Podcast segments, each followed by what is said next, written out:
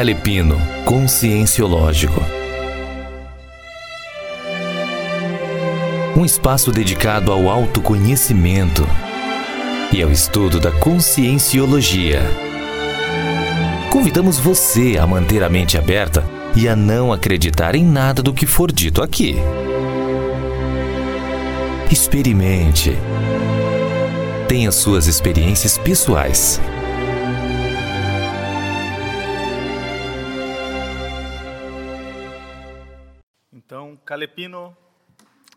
Vamos começar aqui imitando César, né? César é imbatível. Agradecemos, né, gente, a oportunidade do César, né, de abrir esse espaço para nós, é, podemos estar aqui falando com vocês. É, nós estamos aqui trazendo um tema de poluição ambiental, mas com o viés da paraseguranciologia, né? Então fiquem à vontade aí para a gente conseguir debater e aprofundar o tema. É, isso, esse tema a gente considera que é super importante devido aos pontos que eu vou aqui apresentar para vocês. O material didático já ajuda bastante. É, mas antes eu vou fazer uma contextualização, é, mostrando basicamente por que eu estou estudando esse assunto, qual que é o meu interesse nisso. Bem, é, um dos temas é, principais da, da, minha pesquisa é a questão da é, segurançologia. Segurançologia. A segurançologia, é, para mim, é uma senha aí de curso intermissivo que eu sempre me questionei ações profiláticas, ações é, tanto para é, prevenir alguma coisa negativa perante aos outros, mas perante a mim mesmo. É, com o passar do tempo, eu fui perceber que isso tem a ver com o processo de retrovidas, tem a ver com é, medidas de segurança que eu tive que adotar é, em algumas situações de liderança. Então, a gente, eu tive que é, criar protocolos de segurança. E esses protocolos de segurança é, me deram, então, essa, essa preocupação, vamos dizer assim, de retrovidas sobre o tema. Tem muita coisa aí para se estudar, eu já tenho muito material é, de pesquisa. Eu sou, como base, eu sou engenheiro mecânico, né, industrial mecânico. É, depois, acabei fazendo uma especialização em engenharia de segurança do trabalho fui querer estudar esse tema é, no mestrado e não tinha na altura mestrado no Brasil desse, desse, dessa abordagem de segurança, aí eu fui estudar esse assunto em Portugal, onde lá eu fiz um meu mestrado que é o tema de lá, é, chamado GICAS. É, GICAS é, a, é segurança, é, é gestão integrada em qualidade, ambiente e segurança.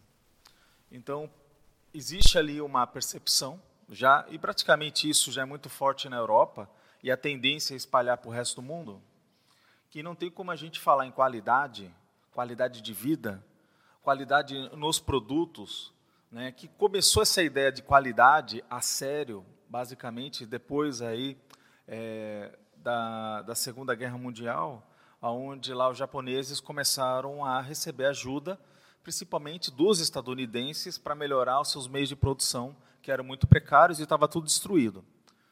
Como o estadunidense já achava que sabia fazer as coisas, então eles não se atentaram àquelas mentes é, brilhantes de olhar o processo da, da, da qualidade, o Deming e outros. E essa turma foi lá para o Japão e potencializou a questão da segurança lá. Bem, é, com o passar do tempo, já se verificou que não é só a segurança que é importante. A gente percebe que questões ergonômicas afetam o nosso dia a dia. Hoje, a ergonomia é uma das coisas que até procuro discutir muito com as pessoas e abrir a cabeça. Essa é uma vertente que eu, eu quero também trabalhar, é, que eu vejo que é uma das cláusulas da minha programação é, de expandir esse conceito de ergonomia, que ela começou com o aspecto do desenho, né, ou seja, uma cadeira bem confortável, né, uma, um posto de trabalho adequado, você não criar lesões por esforços repetitivos, essas coisas todas. Mas, é, acabou criando uma expansão de que tem outras dimensões da ergonomia. Se a gente for analisar imediatamente, tem aquela dimensão, é, a dimensão emocional ou psicológica. Vamos pensar na psicologia do trabalho. Só que é interessante que o nosso planeta ele é tão atrasado ainda e, e depende de nós que quando a gente estuda os principais órgãos nas empresas, instituições que mexem com a segurança, você vai conseguir ouvir falar na, na palavra SESMIT. SESMIT é o Serviço Especializado em Engenharia e Medicina do Trabalho. Só que por que não é engenharia, medicina, psicologia, fisioterapia é, e assim vai, né? Tipo tem o o TO, né, terapia, terapia ocupacional, ou seja, se a gente for analisar, esse grupo ele deveria ser mais abrangente, e não é. Então, há um processo mercantilista por trás. Então, tudo que acontece, é, do ponto de vista de uma evolução no nosso planeta, ele é meio que na é, bruta. Né? Ele é bem no empurrão, onde a sociedade já começa a se conscientizar alguma coisa, aí se dá um pequeno passo à frente, dá dá tipo cinco passos atrás, um pequeno passo à frente. Então, essa ideia do SESMIT era promover ambientes de trabalho mais adequados. Agora, por que eu estou querendo dizer isso? Porque vocês estão vendo, é, eu estou querendo mostrar para vocês que hoje já se tem uma percepção que a dimensão da segurança ela está atrelada ao processo da qualidade. E não, cons não conseguimos conviver separadamente. Então, não adianta você chegar, por exemplo, é, comprar ou trabalhar numa empresa que diz que seu produto tem altíssima qualidade e os seus funcionários fiquem doentes fazendo aqueles produtos. Eles ou ficam estressados, ficam, ficam com distúrbios. Então, se a gente for ver, a dimensão de saúde é uma dimensão muito mais abrangente. É, quem quiser estu estudar um pouquinho sobre esse assunto, eu, eu fiz um verbete que é chamado Binômio Saúde e Segurança onde eu procuro explorar justamente esse binômio, que não há como a gente ter saúde sem ter a segurança atrelada. Ou seja, é uma falácia a gente pensar na saúde isolada ou pensar na segurança isolada. É, o que, que se passou é que quando a gente começa a olhar o sistema europeu, e eu fui estudar na Europa, a gente vê que principalmente os alemães, os, os países nórdicos, eles valorizam muito a questão do ambiente, muito. Mas você fala, por que isso? Porque o ambiente para eles é muito caro, porque em gerações passadas eles destruíram o ambiente. Então é interessante quando você olha os bosques que tem na Europa hoje, aqueles bosques eles, eles surgiram depois do pós-guerra. E então basicamente a Europa toda foi desmatada. Uma das coisas que me chamou a atenção quando eu comecei a passear lá com os portugueses que eh, eu estava lá em Portugal, é que o pessoal falava: olha, aqui em Portugal a gente não tem tantos pássaros, porque agricultura, os pesticidas e todo o processo matou esses animais. Então, quer dizer, há uma intoxicação ambiental clara. E a gente não percebe isso porque o, o nosso país ele, ele tem essa abundância verde, verde é a cor da nossa bandeira. Então, dá uma sensação que há uma abundância inesgotável e que todos os recursos naturais eles são infinitos. E a gente sabe que não é assim. A gente sabe que isso tudo, é, esse processo da pecuária, né, que acaba entrando na mata, acaba é, fazendo é, uma, um avanço né, da atividade humana no ambiente natural, sem fazer ali um equilíbrio, a gente sabe que isso daí, na verdade, vai ter um preço lá na frente. Então, o que, que eu estou chamando a atenção? Que quando eu fui estudar esse mestrado, que ele mexia, o primeiro pilar, qualidade, que tem a ver com a qualidade de vida, que tem a ver com o processo ambiental. E tem a segurança. E tem o processo é, qualidade, ambiente e segurança. Então, é, a gente percebe que a segurança, qualidade e ambiente, eles andam junto. Agora, qual que é o ponto que nós chegamos aqui e por que eu fiz um, um estudo que deu um verbete, que é o verbete poluição ambiental? É, os três verbetes que tem na enciclopédia hoje de poluição fui eu que fiz. Eu fiz o poluição ambiental, o poluição sonora e o poluição, é, deixa eu ver aqui, poluição sonora e a poluição luminosa. Então, atmosférica, luminosa e poluição atmosférica, poluição luminosa e poluição ambiental. O poluição ambiental ele abarca todos os tipos de poluições. O que, que a gente percebe é o seguinte: o primeiro impacto, e quem, e quem me sugeriu de fazer, o, ou melhor, eu agarrei a oportunidade. Né? Eu estava numa mini tertúlia, o professor Valdo chegou com uma, uma reportagem sobre o efeito da poluição luminosa no planeta, que não sei se vocês já ouviram falar, a poluição luminosa é o seguinte, quem, quem vive numa metrópole, ele vai dormir e apaga todas as luzes da sua casa. Só que ainda está claro. Por quê? Porque a luz de fora ilumina dentro de casa. O nosso amigo aqui, ele sabe o que, que eu estou falando, porque ele morava na Avenida Paulista, então quer dizer, né? né? Então a gente percebe que no caso dele ele tinha poluição é, atmosférica abundante, assim, ó, em, em, em grande estilo. Ele tinha poluição sonora também em grande estilo, poluição luminosa, ou seja, é um espetáculo. É um espetáculo de experiência humana. Parabéns, viu, meu caro? Essa, exatamente, é, exatamente. Então.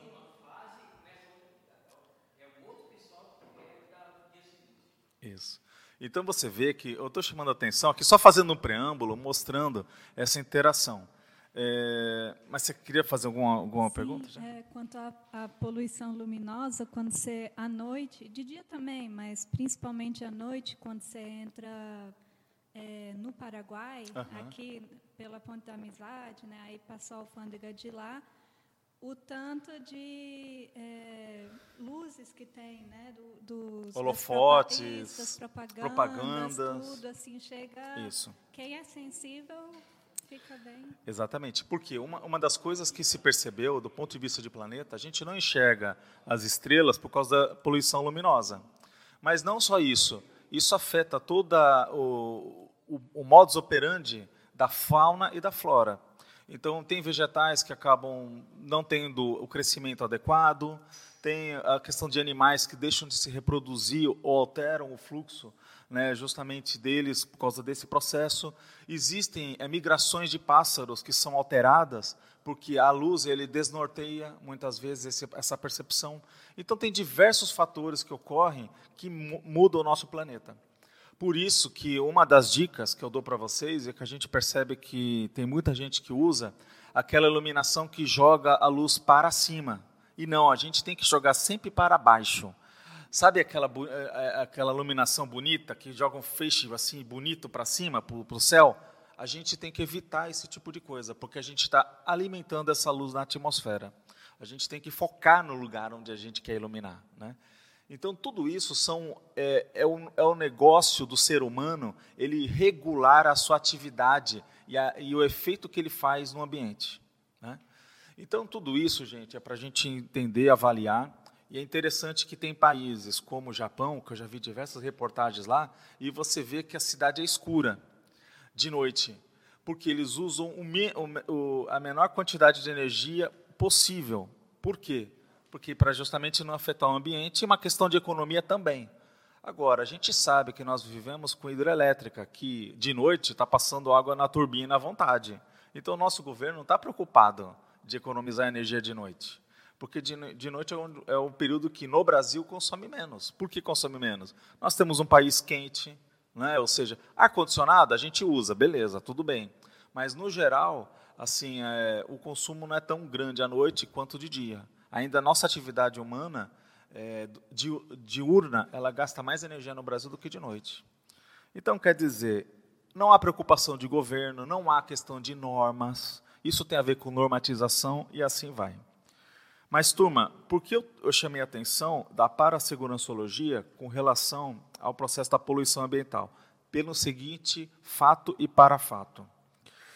É, a nossa parasegurança, por que parasegurança? Tem a ver com a segurança nossa quanto a sobrevida da existência e qualidade nesse planeta. Que isso afeta, lógico, no extrafísico. Por quê? O ambiente intrafísico afeta no extrafísico e o extrafísico afeta no intrafísico. Então, há uma interrelação. Então, vamos pensar. Se a gente não tem um ambiente, é, olhando o processo para a segurança, se eu tenho um ambiente todo poluído, eu estou seguro naquele planeta? O planeta ele pode começar a ficar hostil à nossa sobrevida. Eu não sei se vocês lembram daquele é, seriado, aquele filme é, Perdido no Espaço. Perdido no Espaço, ele começa numa história que a Terra ela está muito avançada tecnologicamente, mas que está com os dias contados devido à poluição humana. E o que, que acontece? Os, a, a humanidade está gastando força para colonizar outros planetas. Ele precisa colonizar outros planetas. Para o quê? Para ter uma outra opção de vida saudável. Porque vai perceber que no futuro vai acontecer mais chuvas ácidas, é, que tem a ver com a poluição atmosférica vai acontecer diversas situações cada vez mais agravantes e que isso coloque em xeque a nossa qualidade de vida. É, se vocês quiserem ter uma noção mais do impacto, o impacto mais direto que nós temos da poluição é atmosférica. Então, até nesse verbete, quando a gente fala da poluição atmosférica, tem algumas aberrações que acontecem, por exemplo, na China. A China ela está avançando imensamente ela com certeza vai passar os Estados Unidos. Hoje o pessoal já tem um nível de QI maior do que o nível de QI do estadunidense. E, ou, enfim, ele tá um, é um país que está avançando em muitas dimensões, inclusive na dimensão de poluição. Né? Então, quer dizer, está avançando em muitas dimensões, mas a dimensão poluidora está lá presente. Coisas do desenvolvimento. Coisas do desenvolvimento. Mas tem uma coisa importante que eu acabei lembrando que a gente estuda isso nos PES, nos cursos de Prosologia, que agora, na verdade, é o, é o CIP. É, eu falo PES assim porque foi quando eu escutei pela primeira vez, né? Ah, na época de Cabral, né? Estou brincando. É, o que, que, é interessante, turma, é que naquela época o professor Valdo, quando ele, ele dava uma abordagem nas palestras, ele falava: não utilizem incenso.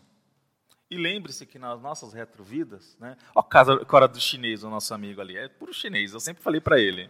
Eu sempre falei para ele, falei assim, você é um chinês. E para para ver os desenhos dele, que ele para e fica desenhando. É só de chinês, né? Então, é, eu tô, eu tô quase certo, não é verdade, meu cara?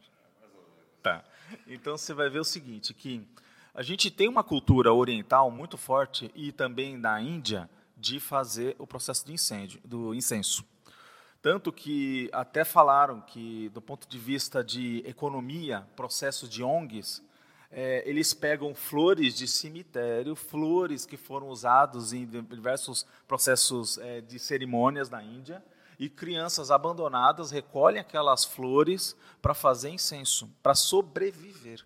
Você sabe que a Índia tem uma mega população, uma fome, ou seja, um desequilíbrio social que ele consegue ser maior do que o Brasil, porque é muitas vezes maior. Né? Inclusive, vai ser o, pa o país que mais gente vai ter daqui a alguns anos, ele vai passar a, China.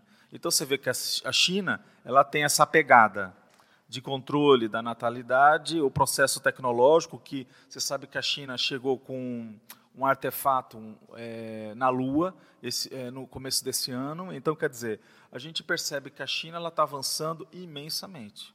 Agora, a Índia, ela não está acompanhando essa vibe, apesar de estar acompanhando em termos de crescimento populacional.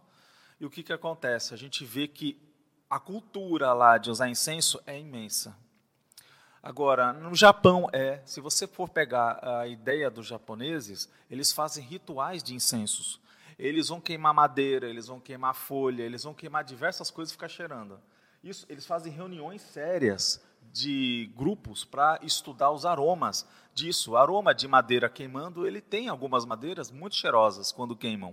Só que qual que é o problema? Quando você está criando a redução dessa matéria orgânica, você está criando os chamados COVs. O que é o COVs? Compostos organo, orgânico voláteis. Os compostos organo-voláteis, eles são altamente cancerígenos. Aí está incluso os, os é, gases relacionados ao benzeno e assim vai. E o que, que acontece? O fato de ser cancerígeno, isso mostra que não é bom para a saúde. Tá? Então a gente vê que o processo de muita coisa que é ritualística, né, que a gente vê que é, é, o Ocidente acaba imitando o Oriente, e lá tem muito forte essa pegada do incenso, quando você entra num ambiente que tem incenso, a pessoa que mexe muito com energia, ela está mais sensível, ela vai sentir incomodada com aquilo. Uma agressão. Então tem muita gente que começa a ter alergia daquele processo. Pessoal, o que eu estou mostrando? Isso não tem a ver com parasegurança? Tem a ver com parasegurança. Tem a ver com o processo. A gente está tá começando a observar que as ações que temos que tomar do ponto de vista da nossa é, sobrevida humana, ela implica em muita, muitas dimensões. Tá? Então, é isso que a gente queria abranger aqui com vocês. Outro aspecto, só nessa minha explanação inicial, aí depois eu abro para vocês estarem falando, né, para a gente começar um debate. Eu tive uma grande oportunidade que o que me trouxe a Foz do Iguaçu pela primeira vez foi uma oportunidade de emprego numa indústria de reciclagem. Ou seja, eu vim trabalhar, eu já era engenheiro de segurança do trabalho, eu fui convidada por uma colega nossa para trabalhar aqui na Santa Terezinha do Itaipu, é, numa empresa que era muito conhecida na região, que era chamada Polibol, e nessa empresa de reciclagem, ela que abriu as portas, né, essa nossa amiga, ela abriu as portas para eu conseguir vir para cá. Que vontade a gente tinha, mas ela conseguiu materializar essa vontade, né, o meio para vir para Foz, o meio de subsistência. E eu vou te dizer que foi uma época muito rica, que me abriu muito a visão de quanto a gente está poluindo o nosso planeta. Eu, como formação acadêmica, eu no meu curso é, técnico, eu por assim uma questão de curiosidade e uma questão até de é, novidade, eu fui estudar plástico. Então, plástico, né, são polímeros, né, tem a linha das borrachas e tem a linha dos plásticos. Se você for ver, é, eu fui estudar esse curso técnico em plástico em 80 e 87, que eu comecei a estudar. Era um curso integral, né, um curso do Senai. Eu ficava lá praticamente, eu fiquei estudando lá três anos integral, né, e depois fui fazer estágio é, em empresa de plástico. O que, que acontece? Ah, eu tive a oportunidade de conhecer profundamente o plástico. E quando eu, eu fiz o meu, meu verbete, eu defendi sobre a questão da poluição ambiental, é, até mesmo a mediadora, ela comentou, olha André, você me ajudou a não ter tanto raiva do plástico. E eu falei assim, é verdade, porque sem o plástico nós não teríamos o celular que nós temos hoje, nós não teríamos, por exemplo, esse microfone que eu tenho aqui, tem uma capa de plástico, a câmera, ou seja, e muitas peças, monitores. A gente, muitas peças do nosso automóvel hoje são de plástico, inclusive peças que vão no motor. Tá? Então, quer dizer, tem, a maioria dos chuveiros hoje é de plástico. Quem ia ter uma percepção lá na década de 80 que um dia o chuveiro elétrico seria de plástico? Porque a percepção que se tinha era que plástico era porcaria e que plástico derretia com o aquecimento. Só que aí, a primeira, primeira semana de aula, no meu curso técnico, é, eu falei assim, poxa mãe, plástico derrete. Aí eu peguei o ferro dela de passar eu vi que tinha uma lasca, eu quebrei em diversos pedaços, eu tentei soldar, né? O que aconteceu? Não consegui soldar. Por quê? Porque eu percebi que tem um grupo de plástico que não derrete mais. A partir do momento que você o faz, acontece uma reação química que ele é chamado termofixo ou termorrígido, é que ele, quando você faz a reação em cadeia e molda, ele vai ficar daquele jeito para sempre. É como se eu terminasse a reação química e ele, ele permanecesse daquele formato, que é assim que a gente percebe que são ferro de passar. Você vê que tem aqueles que passam via vapor e tudo mais, é tudo plástico. Mas ele nunca mais derrete. Então, aí o que, que você começa a perceber? Se nunca mais derrete, eu não posso reprocessar. Se eu não posso reprocessar, quanto mais eu vou aquecer, ele vai virar carvão. Ele vai começar a quebrar as cadeias secundárias e vai virar carvão. Porque plástico ele é uma, é uma cadeia polimérica, ou seja, ele é composto de carbono e hidrogênio, que é matéria orgânica. Veio de onde?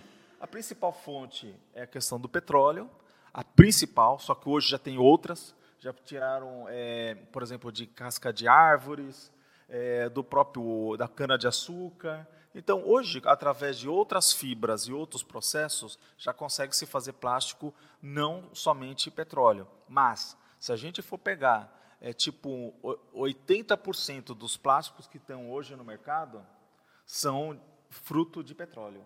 Tá? Então, nós dependemos ainda do petróleo para existir esses polímeros. E, e, esse material, por exemplo, os bancos, as cadeiras que vocês estão sentados, que são feitos de plástico. E uma das coisas que até eu comentei lá com a mediadora, quando eu defendi, é quando eu uso uma garrafa plástica que nem essa, ela é uma garrafa plástica que ela é adequada para eu beber água, eu colocar ali tal produtos. Ela não vai intoxicar a minha água. Tem alguns outros plásticos que podem intoxicar. Então, plástico não é tudo igual. É igual eu falar que metais não são todos iguais. É igual falar que cerâmica não é tudo igual. Por exemplo, tem muita gente que não sabe, mas o vidro ele participa do grupo de cerâmica. Aí você fala, pô, mas eu estou vendo um que é o barro eu estou vendo uma argila eu estou vendo uma, uma, um processo de sílica. É, mas é tudo cerâmico. Então, o que, que acontece? A gente também tem que perceber que a gente não pode ficar praguejando e falando, olha, que droga é o plástico. O problema não é o plástico. O problema tem a ver com a chamada aplicação da matéria-prima e a visão a longo prazo de como aquilo vai ser reprocessado. Se eu tiver essa visão, tudo pode ser ótimo se eu tiver essa visão. O problema que eu vou mostrar para vocês é que foi o grande aprendizado sobre é, esse, esse aspecto da nossa atividade humana, e isso que eu queria conscientizar vocês, se eu conseguir, né, isso já é uma grande valia, que é o seguinte, a gente às vezes dorme tranquilo quando a gente separa os plásticos e os materiais, tudo ali no, nos lugares certinhos, e faz a, a separação do lixo, a gente fica, dorme tranquilo, porque a gente fala assim, ó, eu fiz a minha parte, eu coloquei orgânico no lugar de orgânico, eu coloquei plástico onde é plástico, eu coloquei onde é metal onde é metal, ou seja, eu fiz o meu dever de casa e estou tranquila. O que eu queria dizer para vocês é isso, exatamente, eu vou dizer para vocês que isso é uma falácia. Por que isso é uma falácia? Eu vou explicar para vocês e vocês vão ver se tem lógica ou não essa condição toda. Quando eu fui trabalhar nessa empresa de reciclagem, era uma reciclagem pós-consumo. O que é pós-consumo? Porque tem um tipo de reciclagem que é pós-industrial. O que é pós-industrial? A pós-industrial é mais ou menos o seguinte: você produz ali uma matéria-prima e você tem rebarbas, você tem sobras de material que não viraram produto e você não tem o que fazer com ela aquela sobra, que é do próprio material, da própria produção em si, ela vira um, um lixo. Aquele lixo ele pode ser vendido como sucata e aquele material vai ser reciclado. É o chamado pós-industrial. Ele não tem bactéria, não tem contaminantes, ele é simplesmente um material que sobrou na produção. Isso acontece aos montes. Tá? Mas, além disso, você tem o pós-consumo. O que é o pós-consumo? Você usou lá tomou leite. Aí sobrou a garrafinha Tetra Pak. Tetra Pak. E aí, quer dizer, quatro camadas, quatro elementos diferentes de embalagem. É essa que é, que é a embalagem. Olha, quanto dessa embalagem vai voltar para o meio produtivo? É essa que é a pergunta. Você chegou e usou, por exemplo, um saco, a sacola plástica do supermercado. Que é, então, aí você chega e fala o seguinte: quanto dela vai voltar para um processo produtivo? Você tomou, comeu um Danone, aí você viu que você comeu Danone e tal, aí você, ou melhor, o, a, a comida láctea, né? Então, o que, que acontece? Você chegou e descartou a embalagem. Aí você fala: não, quanto dessa embalagem vai voltar para o sistema? Você comeu um bombom quanto daquela embalagem, daquela pequena embalagem de bombom, vai voltar para o sistema. Então, é essa que é a questão. É muito pouco que se volta. É, então, lembrando que vocês têm que usar o microfone, tá? Só desculpa, eu tenho que falar isso. É, mas pode fazer pergunta, Cristina. Se propõe de assim como solução, porque a gente isso que você falou, a gente separa né? Eu faço isso e tem na consciência tranquila que pelo menos isso que falou antes, né? Eu fiz minha parte. Mas qual seria então essa a proposta em função do que você está explicitando, que que é uma falácia e que realmente não é só, não é suficiente, né? Sim. O que, que eu, a gente pode ver, Cristina, que é o seguinte: é, infelizmente, quando a gente coloca a embalagem naquele saco e vai para a reciclagem, a gente admite que o governo vai fazer a nossa parte, que a gente pagou os impostos e que a cadeia ela é linda e maravilhosa. Mas o que, que eu vi do lado da reciclagem, que é esse o aspecto que eu queria trazer para vocês. Eu estou mostrando a teática, a teoria e a prática. Dentro da teática, eu, a gente comprava é, material, principalmente polipropileno ou polietileno, que são as principais matérias-primas usadas em sacolas, em sacos plásticos, né, dessas, e outras embalagens. Quer dizer, o polietileno e o polipropileno, eles são, fora o PET, que é o polietileno terifitalato, que das garrafinhas né, de refrigerante e tudo mais, esses três plásticos, eles são tipo, do que é produzido de plástico, eles são quase que uns 70% dos plásticos. Polipropileno, polietileno, é, PET e tem o PS, que é o poliestireno. Esses quatro plásticos, eles são quase uns 75, quase 80% de todo o plástico que é produzido. Aí você fala, por quê? Porque o poliestireno vai para o isopor. Quando eu coloco o aditivo de expansão, ele vira isopor. Né? Quer dizer que é o poliestireno expandido. E a gente usa isso em diversos processos. E o polipropileno, poli, é, ele está muito lá no liquidificador, em muitos copos, ele está em muita coisa. É, quando a gente pega o, o, PET, a gente nem pensa, porque PET hoje, é, é, a gente olha para o lado, tem uma garrafinha PET. Né? Então, quer dizer, o pet ele já virou uma praga. E aí, agora o que, que eu chamo a atenção? E é isso que é um lado importante que a gente tem que falar aqui do processo da ambivalência do cosmos. O plástico é uma faca de dois legumes, como dizia aquele velho, velho provérbio. Né? Por quê? Ele tem uma ambivalência. Quantas pessoas deixaram de ter um acidente doméstico sério porque uma garrafa desequilibrou, caiu no chão, estilhaçou e uma criança pisou, ou um adulto se cortou. Gente, acidente doméstico é uma das coisas que mais matam no planeta. Não sei se você sabe disso. Uma das coisas que mais mata é acidente doméstico. E isso faz parte do, do meu tema de pesquisa, que é o processo da segurança. Ainda hoje? Ainda hoje. Muita gente morre em casa. Muita gente escorrega em casa, muita gente se perfura em casa, se perfura, perfura com faca, ou seja, emergências né, de hospitais, você vai ver que muita coisa veio de casa. Muita coisa aconteceu em casa, principalmente no banheiro. O banheiro, dentro das estatísticas, cozinha e banheiro são os lugares onde as pessoas mais se acidentam, tá? Fatalmente muitas vezes, tá? Então é muito sério. Por isso eu tenho uma hipótese, uma hipótese de que talvez o mundo moderno ele seja muito diferente do que nós temos hoje. No, no verbete Casa Segura, eu comento um pouco sobre isso. É, eu falo alguns, alguns pormenores. Por exemplo, a gente sabe o que, que acontece quando as pessoas, tipo italiano, começam a comer com a faca na mão. Você garante que não vai perfurar nenhuma pessoa com uma faca?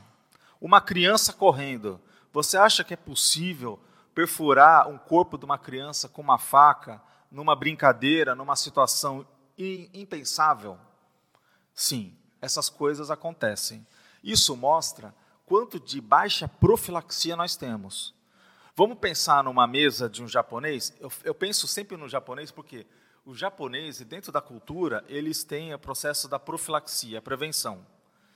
Eles são um povo muito neurótico em prevenção muito neurótico. Uma das coisas que eles têm, e isso e muitas coisas são, têm fundamentos. Exemplo, quando você chega na casa de japonês, você vai tirar seus sapatos, não é isso? E vai colocar um chinelo que até ele vai emprestar para você, para você entrar dentro de casa. Para quê? Você não trazer o resto canino da rua, coisas de outros animais, coisas que aconteceram né, na rua e trazer isso para dentro de casa. Na Alemanha também, né? Então, quer dizer, isso vai acontecer. Agora, o japonês ele é mais radical. Sabe o que acontece? Aí ele tem um outro chinelo para entrar dentro do banheiro. Ele fala assim: ó, você não pode entrar com aquele chinelo da casa no banheiro, porque ele considera. exatamente. Ele considera que o banheiro ele é mais porco do que o resto da casa. Então, com isso, ele fala: você vai entrar com outro chinelo no banheiro. Você não pode usar o chinelo de casa no banheiro. Aí você fala, gente, em que planeta nós estamos? É, exatamente, é esse daí. Os, dizem, né? Eu, eu, peguei uma carta, né? Tem um museu da, da Marinha lá em Portugal e que tem um comentário, uma carta é, da primeira visita dos portugueses no Japão.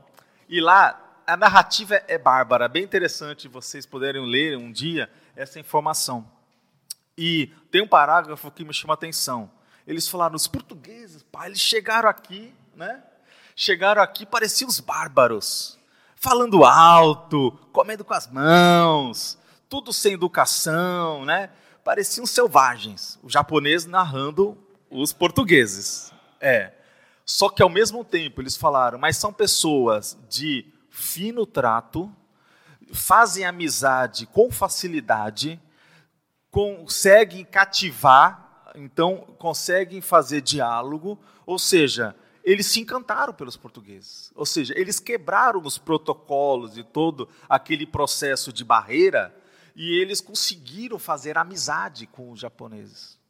Então, o que, que acontece? Você vê que na natureza acontece sempre esses contrapontos, né? Ou seja, às vezes, um processo muito certinho, quadrado, rígido, né? hierarquia, tal, pá. É só vocês verem lá um verbete que teve recentemente que foi geisha. E vai falar que geisha é um simbolismo do Japão. Vocês vão ver, é muito processo metódico. Aí você fala, poxa, ainda bem que existe japonês, ainda bem que existem outras culturas. Porque se tudo fosse Japão, a gente tá estava perdido. Se né? complementam, né? Exatamente, se é. completam, eles ajudam, né? É. Então, o que, que eu estou chamando a atenção é como que isso é importante a gente, a, a gente analisar a questão justamente do ambiente. Agora, voltando à questão lá do plástico da, da reciclagem, só para vocês entenderem, quando eu comecei a olhar, a gente pegava os materiais, eles vinham em fardo. O que, que acontece? existe uma normativa da prefeitura que ela segue uma normativa do governo do estado.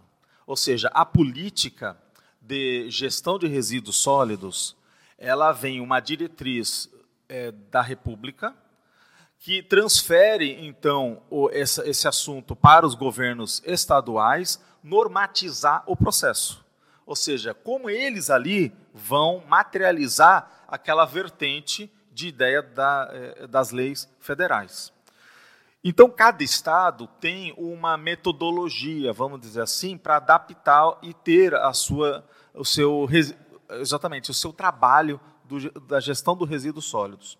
E as prefeituras acabam acolhendo essas diretrizes e fazendo o seu sistema de gestão. O que, que acontece? É, eu coordenei aqui uma área do CAEC, que foi a área administrativa e de infraestrutura. E eu era responsável pela questão do lixo também. Então, calhou. Calhou de eu estar trabalhando na reciclagem, calhou de eu estar aqui e eu assinei o, eu assinei o, o protocolo que o CAE, que era responsável, era, na altura, eu era o responsável pela é, a gestão de resíduos sólidos do, do CAEC e eu ajudei a implementar a rotina de coleta, a divisão dos cestos de lixo e a orientar. E uma das coisas que o fiscal da prefeitura falou assim para a gente foi: vocês têm que orientar as pessoas que visitam o CAEC a jogar o lixo no lugar certo, ou seja, fazer a, a, o descarte seletivo. Né? Aonde que é o lixo orgânico, aonde que é, por exemplo, metal, aonde que é reciclável. A prefeitura, como não tinha grande capacidade de gestão, ela adotou algumas variáveis. Primeiro, é, a, a normativa do Estado pede para você diferenciar resíduo e rejeito de matéria orgânica. Ela pede, a, diretriz do, é, é, do Estado brasileiro é que você, no, quando jogasse o lixo fora, você separasse o que, que é descartável, ou seja, o que não entra nas categorias de reciclagem, e o que, que é resto de comida, orgânico que o resto de comida orgânico, os orgânicos, você teria que colocar um lixo diferente. E aí a prefeitura iria recolher com um ambiente especial para fazer essa seleção. O que, que acontece na Europa? na Europa em muitos países, como Estados Unidos, você acaba triturando e jogando isso no seu sistema de esgoto. E o sistema de gestão de efluentes e sistema justamente de esgoto faz o tratamento dessa matéria orgânica. Então não há justamente um lixo molhado. No Brasil existe essa cultura do lixo úmido. Tanto que os carros, os caminhões né, de coleta de lixo e tudo são diferentes no Brasil do que o resto do mundo. Porque nós adotamos esse sistema de que você coloca tudo no mesmo lugar. Mas o governo federal, ele já pede para separar mas as prefeituras não dão conta e não tem caminhão especial e não tem um, um mecanismo para fazer é, adubo, fertilização, usar essa matéria orgânica, então ele acaba indo todo junto para o aterro sanitário. Então, o aterro sanitário ele seria o lugar o menos pior do descarte de algo que você não vai usar. Como que é um aterro sanitário? Primeiro, todas as prefeituras têm aterro sanitário? Não. A gente sabe que no Brasil, é, menos de 50%, menos de, é, de 30% tem tratamento de esgoto no país inteiro. O tratamento de esgoto no Brasil não chega a mais de 30%. Tratamento de esgoto. E isso é uma, é uma diretriz da ONU, isso é uma exigência legal, isso é o mínimo dos direitos humanos. Quer dizer, o Brasil não atende os direitos humanos. Por quê? 70% do nosso país não tem descarte tratado do, é, do esgoto. E isso contamina os bosques, contamina a agricultura, contamina é, o lençol, contaminam as pessoas que ficam doentes, justamente porque, e, e já se sabe, que o gasto que se tem com a saúde ele é alto porque não tem tratamento de efluentes. É, o tratado você quer dizer o correto, né? Exatamente. O correto, porque tem muito, e é isso que você fala mesmo. Aqui em Foz também eu estou com uma dificuldade lá onde eu moro, da questão do esgoto, até por causa que está correndo né, na rua e em lugares impróprios o esgoto. Então é bem ah, contaminando lençóis de água, contaminando animais, crianças. Exatamente. Né? É uma tragédia humana, literalmente. Sim, pode falar, Tiago. Quando você fala que é menos de 30% o tratamento de esgoto, você fala em relação a 30% de quê, por exemplo? Do São que... em relação a cidades é. ou é geral? Não, é menos de 30% existe... de cidades que tem tratamento de Não, É do, do, consumo inteiro. Do consumo Porque inteiro. qual que é a lógica que se é usada? É mais ou menos isso. Eu produzo água. Água tratada. Água tratada chega a, a quase 80%, um pouquinho mais. Então, se eu tenho 80% de água tratada, eu teria esse volume de resíduo. Então, é meio que quase uma proporção assim, né? Então, eles já sabem, pelo fornecimento de água e quanto gera de esgoto, é, quanto que deveria voltar. Então, eles já sabem que no Brasil não se cuida nem de 30%. Então, pela própria produção e do jeito que a coisa funciona. Tá? Então, Primeiro, isso... Deixa eu voltar uma pergunta lá de antes ali. Sim. Você citou o primeiro verbete que você citou foi binômio o quê? É, binômio é, saúde e segurança. Saúde e segurança, beleza. Porque então deixa eu, eu deixa eu chegar e só fechar essa questão do lixo. Ah, tá. Porque eu vou querer deixar o debate para outras coisas também. É, eu não, gente, eu não quero assustar vocês todos, tá? Vocês vão dormir direito de noite, né? Vocês vão dormir direito. Mas eu estou mostrando para eu tô mostrando para vocês, é, sim, porque que que eu acho que é bacana a gente discutir esses assuntos, porque parece que nós estamos dormindo em berço esplêndido, entende? Parece que está tudo certo e que parece que está tudo sob controle e não está. É isso que eu estou querendo dizer. O que acontece é que a nossa autoconsciencialidade começa a pesar. É essa que é a questão. É este que é o ponto que é o nó górdico que a gente quer chegar. Então, o que, que, eu, o que, que eu quero trabalhar com vocês é o seguinte. Eu estou pegando diversos aspectos das poluições, mas vamos pegar a questão do lixo. Vamos te perguntar se você sabe como é que está hoje Foz do Iguaçu em relação ao, a essas empresas, ao aterro, etc. Então, vamos... Como é que você sente hoje e... É trazendo um pouco essa história para dentro de casa. Se você sabe como é que está hoje na CCI. Isso. Um pouco eu sei, por Isso. exemplo, porque acho que você vai trazer Tiago, mais à frente, eu né? acho que esse que é o ponto que a gente tem que trabalhar. Você está perfeito, é isso mesmo. Então, eu vou estar fazendo a convergência agora para uma síntese. Então, olhando o seguinte, vou voltar à questão do lixo. Se não acontece com a água, você acha que vai acontecer com o seu resíduo sólido? De jeito nenhum. Então, quer dizer, é muito mais fácil você tratar o esgoto do que você tratar o resíduo sólido.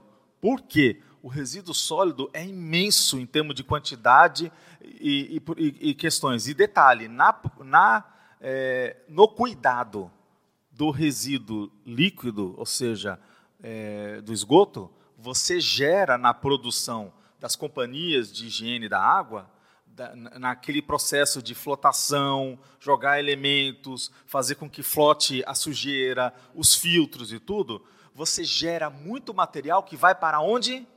Aterro sanitário. Então, é, porque você tem que descartar isso em algum lugar. Alguma parte disso vai para a siderúrgica, então tem coisa que dá para ir para a siderúrgica. Tem coisa que não dá para ir para a siderúrgica, você não vai jogar no aço. Você não, tem coisa que você não consegue. Então você vai, algumas você vai jogar no aterro. Eu só estou mostrando como o, o, sistema é um só, é o planeta. Você está falando de estação de tratamento estação de água. de tratamento de esgoto. Existe muito resíduos. É. é. O tratamento, porque olha só, se você joga um flotador é, e você. A gente conhece mais ou menos, porque da engenharia a gente tem estação. Então, aí você sabe que vai materializar algo. Porque eu estou tirando as partículas da, é, da água uhum. e ela vai gerar um lodo. E aquele lodo eu vou secar, entende? E eu vou ter que fazer o quê? Jogar no aterro sanitário. Então, quer dizer, eu estou mostrando que o processo é muito complexo. Imagine em termos de o macroeconomia. Do esgoto, né? Imagine o lodo do esgoto. Isso. É muito mais volumoso. Exatamente. É isso que eu estou comentando. Então, o esgoto é um problema. Tá, beleza. Vamos parar por aí. Agora, fora isso, você tem o processo da questão do resíduo sólido mesmo. É, o resíduo sólido, a gente percebe o seguinte: primeiro, aterro sanitário. FOS tem aterro sanitário, mas ele não tem uma sobrevida infinita. O que, que é um aterro sanitário? É um lugar onde eu plano, eu faço um, uma planificação da terra, que é uma terra fértil, a priori, que eu vou usar para guardar lixo, certo? eu faço um buraco, eu faço um buraco e eu crio uma manta é, de impermeabilização. Eu crio é, escapes de cherume, em que eles vão, vão drenar e vão ser tratados, aquele, aquele cherume. Ah, fora isso, é, exatamente, aí depois... Exatamente, ele é, ele é mega ultra concentrado, né? super tóxico, super tóxico. Então ele é isolado e depois tratado. Para deixar ele inerte, ele não pode entrar na natureza, ele não pode entrar no lençol freático, porque senão ele mela, ele contamina o lençol freático. Agora, exatamente, os mananciais, o aquífero guarani, ele contamina, então ele não pode eh, entrar esse cherume, ele não pode chegar no lençol freático. Esse é um, é um, é um dever que o, a, o, o Estado tem que ter. Tá? Aí você vê o seguinte: fora isso, eles são jogados diversas camadas, aí o trator vai empurrando para lá e para cá, joga a terra, para o quê? Para micro-organismos estarem comendo isso daí. E aí vão fazendo camadas. Quando termina todo o aterro sanitário, você vai colocando tubulações para saída de gás, e aí você usa como fonte de. porque vai gerar gás pra, na atmosfera, só que você não deixa chegar na atmosfera e você recolhe esse gás, que geralmente é o metano, e aí você vai gerar ou energia elétrica ou então vai é, condensar para consumo de cocção em alguma coisa de empresas, indústrias, para você usar em queima. Tá? Você usa o gás para queima, porque senão você jogaria para a atmosfera. E se chega na atmosfera, está contaminando o teu ar. Então, eu estou mostrando que o sistema ele é bem complexo. Só que o que acontece no Brasil hoje? A maioria dos, dos municípios não tem um aterro sanitário. Ele tem um terreno que o cara ele passa o trator e joga lá, que é o chamados lixões. Os lixões, eles não têm essa proteção para o cherume não entrar no lençol freático. Ele, quando chover, ele vai afetar o lençol freático. e ele não tem cobertura. Então quer dizer que há um como não jogo terra em cima, aquele material ele vai criando flocos e vai contaminando o ar e diretamente, quando que o outro não faz. Todos os países do mundo civilizado têm aterros sanitários. E o grande problema é que cada vez mais a nossa sociedade no consumo gera muito produto que vai para o aterro sanitário. Por isso que as, as, as, as cidades elas começam a ser planejadas para que o lixo líquido da tua comida orgânico ele saia no esgoto. Que é mais fácil você tratar o esgoto do que você jogar para tratar ali depois e gerar cherume. Percebe a situação? É mais ou menos isso. Agora, qual é a natureza do Brasil? O Brasil, como é um país tropical, ele, a gente usa muitas frutas, mais do que os outros países. Então, quando a gente usa muita fruta, muita coisa que, que tem melancia, a gente usa muita coisa que tem água, ou seja, a gente produz muito mais cherume. Então, quer dizer, é um país es espetacular, né? Ou seja, tem coisa aqui que não tem em outros lugares. Então, eu estou mostrando para você o que é o lixo. Aí, detalhe, aí eu chego lá, eu estou ali na reciclagem. Estou fechando o processo. Gente, eu estou falando quadro a quadro para vocês terem uma visão de cadeia. Porque senão eu estaria fazendo uma visão simplista. Estou mostrando para vocês a cadeia como um todo. É, olhando, aí o que, que acontece? O catador de lixo, ele passa recolhendo. Então existe uma norma que diz o seguinte: isso é uma coisa curiosa, Tiago. Eu não posso abrir uma indústria e sair coletando o lixo, por exemplo, aqui do CAEC, os copinhos plásticos que o CAEC usa, que as pessoas usam no CAEC, a gente fez um estudo. A gente, é, na, na, na pré-IC, responsabilidade planetária, eu estou buscando ajudar, eles vão querer fazer um livro, eu quero ajudar na construção desse livro. Eu só, eu, eu só peço desculpas a Luciana, né, que é a principal, é, o epicentro e toda a equipe, que eu procuro ajudar, mas eu não consigo, por quê? Porque eu estou já em duas ICs. Né? Então, eu já estou na Enciclosapiens, eu estou na PECs. Eu não consigo me é, criar clones, meu, mas eu, te, eu tenho que fazer, eu tenho que, entendeu? Atender. Mas vai ser proibido, né? O escopo. Então, olha só a questão. A gente fez um estudo para mostrar aqui na CCCI, é, para conscientizar todas as ICs, como que é o consumo só de copinho plástico. Fizemos um estudo que, desde o início do CAEC, nós já consumimos e jogamos para o lixo um milhão de copinhos descartáveis. É, um milhão. Só no ano passado, só, não, só em, em quatro meses desse ano, que a gente pegou as notas fiscais, a gente já tinha feito uma projeção de é, 30 mil copos no ano. Então, no 30 mil copos no período, que é dar 100 mil copos no ano. Isso que a gente está falando depois da era Valdo. Por quê? Porque quando o Valdo estava aí, o, o número de copinhos pode ter sido muito maior. Me diga uma coisa, esses copos têm quantos anos de vida? Então, o que acontece é o seguinte, esses copos, eles podem ficar 100 anos. 100 anos? 100 anos só, um século. Mas o que, que acontece? Nada garante que isso vai acontecer. Por quê? Pode, de repente, das condições serem Exatamente, é uma estimativa que pode ter menos bactéria, pode acontecer uma coisa com ou com outra e pode durar mais. Só que qual que é o ponto? A gente acha que quando eu joguei aquele copinho, ele vai lá e vai estar tá sendo automaticamente reciclado. E isso vai virar um outro copinho lá na frente. Não vai. Existe uma coisa no plástico, que o plástico é o seguinte, o plástico ele tem vazios. Ou seja, a matéria ela não é sólida, ela tem vazios. É por isso que se você pegar uma embalagem de plástico e colocar um desinfetante, você nunca pode colocar de novo um suco ali dentro. Todos sabem disso, não sabem? Você não vai, depois que ter lá uma, um plástico de detergente, um plástico lá de um desinfetante, você lavar com bastante água e depois colocar um suquinho lá e colocar para beber naquele tá negócio. Você não vai nunca limpar, você percebe? O cheiro continua. Ainda bem que a gente tem, tem nariz, né? Não é? Ainda bem que a gente tem nariz. Não é só o cheiro, exatamente, mas ainda bem que tem o cheiro e o nariz próximo da boca. Isso. Opa! É. Então, quer dizer, os amparadores, eles sabem o que fazem, né?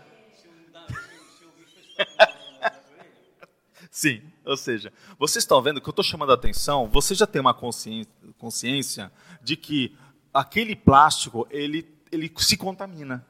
Então, aquele copinho plástico, ele não vai voltar a ser copinho plástico. Ele vai voltar a ser um subproduto. Por exemplo, o que é um subproduto? Eu pego aquele plástico, eu faço uma caixinha é, daquela, desses de componentes elétricos, caixinha que eu vou colocar na parede. Ah, eu consigo, porque, tipo, se tem contaminante ou não, vai estar dentro da parede. Eu não, exatamente, não é mais o consumo. E, então a gente percebe, turma, que é por aí. O que, que a gente fazia com plástico? A nossa empresa, ela fazia plástico, pegava esses plásticos reciclados, pegava sacos de lixo, pegava pós-consumo, e a gente era pós-consumo, então o material fedia, fedia imensamente. Eh, eh, o material cheirava tão mal que, com o passar do tempo, eu não sentia mais o cheiro da podridão. Eu chegava em casa, a minha, é, exatamente, a minha esposa chegava e falava assim: André, você vai direto pro banheiro. Mas eu tô limpo. Eu falava assim para ela, eu estou limpo, igual, igual vocês falaram aí do copo, né? Eu estou limpo. Mas ela falava assim, não, por favor, vai direto pro chuveiro. Aí joga sua roupa para lavar. Era isso que eu fazia, né? Então, por quê? É, olha, mas foi um ambiente de muita aprendizagem. Por quê? Primeiro, eu via que situação braba aquelas pessoas trabalham ou seja, coletando aquele material e sentindo aquele cheiro. E eu, no caso, estava na condição de supervisor, eu não trabalhava diretamente, mas só do ambiente eu já ficava contaminado. Então você imagina a pessoa que estava lá diretamente trabalhando na operação. Tem que usar. É. de fezes de animais, etc. É. Talvez até de gente, quem sabe. E aí, como é que fica aquele plástico? Isso, exatamente. Então, o que eu estou chamando a atenção? O que, que, que, a gente fazia? A gente picava o plástico, jogava é, sabão assim do nível para a gente conseguir tirar essa, esses, essas gorduras, os micro-organismos, lavava, secava, picotava e passava numa máquina chamada extrusora e voltava a ser grânulos. O professor Valdo visitou essa empresa e falou: Olha, é, a fábrica de plástico faz as coisas mais preciosas. Pega um material que é um lixo e faz os grânulos que são uma perfeição. Ele adorou de ver o material reciclado. Só que o que, que acontece? Quando ele viu, e, uma coisa que a gente via no nosso dia a dia, a gente compra dos catadores é, um fardo. Por quê? Como eu tinha falado aquela hora, Tiago, eu não posso aqui fazer alguma coisa para não usar, usar o copinho plástico em alguma coisa e reciclar e dar um uso. Por exemplo, fazer vaso, fazer coisas, entendeu? Artesanato, qualquer coisa. Eu não posso, sabe por quê? Existe uma lei é, que coloca que todo material descartado é do Estado, não é nossa. Então, se eu tenho uma garrafa, e ao invés de eu usar, se eu posso pegar uma garrafa e, e usar diversas vezes, tudo bem. Mas se eu fizer isso de um negócio, eu não posso, porque isso pertence ao Estado. Aí o Estado leva isso para as, as cooperativas, as cooperativas dos catadores, aquele grupo que tem menor renda, é destinado esse material, eles trabalham com esse material e geram valor. É esse que é o sistema, é o fluxo que acontece. Só que detalhe, a gente na empresa, o que, que a gente fazia? A gente comprava desse povo o fardo que eles separaram e que eles não tinham uma percepção clara dos materiais. Então eles colocavam o que eles achavam, que dava um preço, que dava uma condição. A gente ia lá, comprava o fardo amassado, pressionado, abria e via o que estava lá dentro. Tinha muita sujeira? Tinha coisa errada? Tinha. Então a gente, vamos pensar num fardo, jogava ali uns 10% fora. Jogava uns 10% fora. Eu estou aqui pensando numa, num, num, num fornecedor bom, tá? Jogavam uns 10% fora, e esses 10% iam para onde? Aterro sanitário. Aí você fala, mas o que, que tinha ali? Às vezes tinha a embalagem do bombom, a outra coisa, coisas que para nós não agregava valor. E eu não tinha um montante suficiente para vender para alguém que usava aquilo. E também tem coisas que você não consegue reusar. Então aquela embalagem do bombom, gente, vai parar para onde? Aterro sanitário. Então o que, que acontece? A cadeia ela não é perfeita, é essa que é a questão da história. Ela não é harmônica quanto a gente pensa, quando a gente chega e coloca, joguei no lixo aqui certo, bonitinho, e está indo para o lugar certo. Não é assim. Infelizmente, não é nosso planeta hoje. Aí o que, que a gente percebe? Com isso, nós chegamos num, num paradigma em que quando eu comecei a ver a reciclagem, eu falei assim, a gente pegava aquele plástico e vendia para pessoas que faziam mangueira, mangueira para é, irrigação. E também o pessoal usa aqui muito no Paraná essas mangueiras para passar fio. É lógico, a gente sabe que o correto seria aquele que tem um aditivo anti-chama, aquele que, se dá um problema no fio, ele se auto-extingue. Mas muita gente usa mangueira aqui nas construções para baratear, para passar o fio. Isso é, é, meio que de praxe na nossa região. André. Fala. Força lá. Eu, ia, eu queria saber de você assim, que tipo de. Se seria possível criar um protocolo interno dentro da CCCI? Porque eu fico admirado em ver é, muitos colegas nossos é, supostamente tão evoluídos, mas não têm em sua cultura esse cuidado com, com os rejeitos é, domiciliares. Né? Uhum. Põe o saco de lixo lá fora a qualquer hora, não, não se preocupa com a, a poluição visual, a, a, atração de roedores. O material que está sendo gerado, né? É, gente supostamente evoluída, mas talvez não adquiriu ainda essa cultura. O que, que você acha que poderia ser feito na CCCI para colocar isso na cabeça das pessoas de uma maneira mais fácil e mais clara? É, uma coisa, Juvenal, acho que é boa essa pergunta. É, é esse o esforço que acho que vale a pena a gente criar essa convergência. Por que eu estou mostrando toda essa variável para vocês, pessoal? Eu estou mostrando porque eu digo para nós, eu quando eu coloco a minha cabeça no, no, travesseiro, eu fico preocupado porque eu vejo que é, eu estou deixando uma pegada no planeta que não é ecológica. Eu tenho consciência disso. Eu tenho porque quando eu compro diversas coisas no supermercado e que são necessárias, porque a gente tem nosso dia a dia, correria, a gente vai no supermercado, compra diversos mantimentos, coisas que estão em embalagem, às vezes leite. Aí você chega e fala o seguinte: eu olho para depois, quando eu estou jogando no lixo, eu falo assim, cara, é, isso daqui vai dar mal. vai correr muito mal isso daqui. Isso daqui, no, isso, isso aqui vai, vai é, uma, é uma fatura cara. É, e o pior é que aquela garotada, eles põem um objeto. Se você comprar uma caneta, eles põem a caneta naquele saco. Eu digo, amigo, põe tudo aqui dentro, põe, põe, põe. Eu, eu, em vez de eu trazer dez sacos, eu trago três. Porque eu não aguento mais, tem, tem, um, tem um tal de puxa-saco lá, que já está virado uma, um, um, panelão, já não aguenta mais. Eu digo, que que... É. Ou seja, o supermercado te empurra a sacola. Empurra, burrice, porque podia economizar separar, se for uma carne, um alimento. Em algumas cidades é bom que já cobram, né? Então o povo começa a se conscientizar. São Paulo, Rio de Janeiro, aí o povo já começa a cobrar. Já existe sacola orgânica também. Isso. Agora, uma das questões é justamente, vamos dizer, uma das questões resolutivas ali que você tinha perguntado antes, é analisar o que, que se vai consumir, consumir menos e às vezes até a própria, vamos dizer, a, é você conseguir jogar praticamente desde que eu estou em Foz, praticamente todo lixo orgânico, exceto dejetos, vamos dizer, de questão de banheiro, mas praticamente todo orgânico. Eu, vamos dizer, tenho, não é o privilégio, mas é a condição de que eu fui atrás, de morar numa casa onde é uma chácara, praticamente todo lixo orgânico está lá, está lá, está produzindo matéria, está produzindo questão. Então, só disso daí já tem uma separação grande, é uma das opções também. É, você está diminuindo colocar, o lixo, né? Você que, diminui né? todo o lixo que você consome. Mas, por, outro, é, por outro lado, todo André... lixo que você joga fora, né? Vamos dizer assim, e produzir matéria, produzir coisa que é. seja útil. Então essa questão aí de ajuda aí, vamos dizer até essas entidades aí muitas vezes é uma uma solução. Em Foz do Iguaçu é legal que eles fazem isso. É, não acho que não é diretamente a não sei se é a prefeitura, não é, mas acho que não é, porque há tempos que eles fazem. Ah, as questões dos artesãos aí é legal, que eles fazem, você vê no final do ano, muitas dessas árvores bonitas aí que a gente tem é através de reciclagem de, de garrafa PET, etc. Então, assim, tem muita coisa que tem... é realmente sentar, refletir e se autoanalisar. Como faz para ser mais ecológico? A começar até pelos pensênios, né? Por que, que a gente está jogando fora aí de Exatamente. pensamento negativo Exato. no outro? Que é outra poluição. Loucura aí.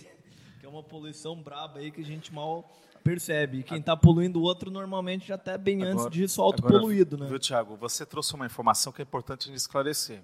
Que quando você trouxe lá aquela sacola que é ecológica, né? Agora, existem alguns tipos de sacola que dão esse nome ecológico. Eu vou, eu vou só explicar isso que é uma coisa importante, tá? Que é que é um outro engodo, é uma outra falácia. Gente, o que é uma falácia? Uma falácia é quando você acha que aquilo lá está certo e você percebe que na verdade não é como está dizendo. Então existem sacolas que o pessoal já colocou aditivos que pulverizam a sacola. Ela apodrece, ela, ela meio que vai craqueando, vai quebrando a cadeia do plástico e ela vai virar micropartícula. Só que o que, que o pessoal percebeu? Que o que eles fizeram estudo nos oceanos e, e em lagoas e que essas micropartículas já estão chegando nesses oceanos. O que está acontecendo? Eles já estão vendo que em alguns, em alguns níveis do oceano mais profundos, essas partículas estão conseguindo já chegar lá. Quer dizer que a microbiologia está absorvendo o microplástico, que acabou sendo a última moda de poluição. O microplástico, ele acaba participando da constituição dos animais e da sua matéria viva. Aí o que, que acontece? Isso vai chegar no nosso prato. A gente vai comer peixe, vai comer salmão, a gente vai comer desses peixes que ele já vai ter microplástico nele. É essa que é a grande treta do processo. Vou colocar mais uma polêmica aí, uma, uma questão interessante aí que uma. Pode falar. A lei de causa efeito, quer dizer, você ainda vai comer um peixinho com microplástico. É Então- interessante, eu vou colocar mais uma polêmica aí, ô, André. E que isso não corre bem à saúde, vocês percebem? Isso não é muito bom para a saúde. É, vamos falar sobre isso. É, uma vez a gente deu várias palestras aí na a CIP, eu convidei a Graça para dar uma palestra sobre saúde, ela colocou algumas questões sobre os contaminantes. Ela falou do plástico e do alumínio. E foi bem interessante essa questão do plástico aí, que o plástico quente, né, que às vezes a gente, eu não, mas nós, humanidade, consumimos coisas e coloca coisa quente vamos dizer, plástico no micro-ondas para aquecer, ou garrafinha, etc. E o que, que ocorre? A partir dos. Você me corrige aí se tiver alguma questão força. diferente aí. Mas é que, as, que várias micropartículas do plástico elas se assemelham ao hormônio e ao hormônio feminino. Então, na apresentação dela ali, o que, que ela falou? Eu já vi alguma coisa parecida na internet também, mas que aquilo, a pessoa consumindo com frequência, Vai dar problema. vai afetar. Vai, Vai. afetar. Então, homens criando mais mamas, diminuindo o órgão sexual, as mulheres tendo mais no próprio sistema dela mais pane. É, Então, eu vou- algumas eu- questões aí, se você tiver alguma É Isso, eu vou, eu, vou, eu vou aproveitar a tua, a tua deixa, que foi muito importante, Tiago, a gente entender o que, que é plástico. Primeira coisa que eu volto para falar para vocês é aquela ideia. Que, olha, muita gente deixou de se machucar, de ter acidentes domésticos e até mesmo se beneficia hoje porque o plástico substituiu muita coisa de vidro. Então, o que, que acontece? E coisas de cerâmica. E nós, de alguma maneira, estamos conquistando o espaço, estamos conquistando até o, o o mundo subaquático devido ao desenvolvimento de novos materiais. O que, que eu chamo a atenção é você aplicar o material certo na coisa certa. Aí entra no que você está chamando a atenção. É, é porque para a gente chegar e falar o seguinte: não adianta a gente ir para a rua e falar acabo plástico, acabo plástico. Por quê? Acabar o plástico significa frear a evolução da nossa sociedade, que ela está no dos pilares o desenvolvimento dos materiais. E que sem esse desenvolvimento dos materiais, a gente não conseguiria atender essa população toda que está ressomando.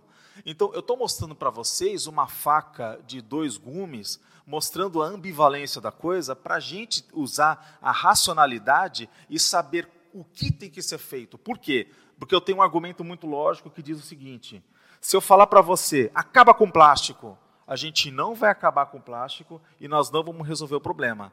Mas se eu falar, vamos acabar com a produção de microplástico, vamos acabar com os contaminantes que são gerados pelo plástico, vamos nos defender quanto aos os plásticos que afetam os organismos na má aplicação daqueles materiais.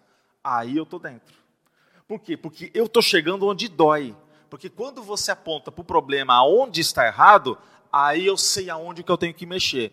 Quando eu falo genericamente, é tão grande o monstro que eu, eu não tenho aonde mexer.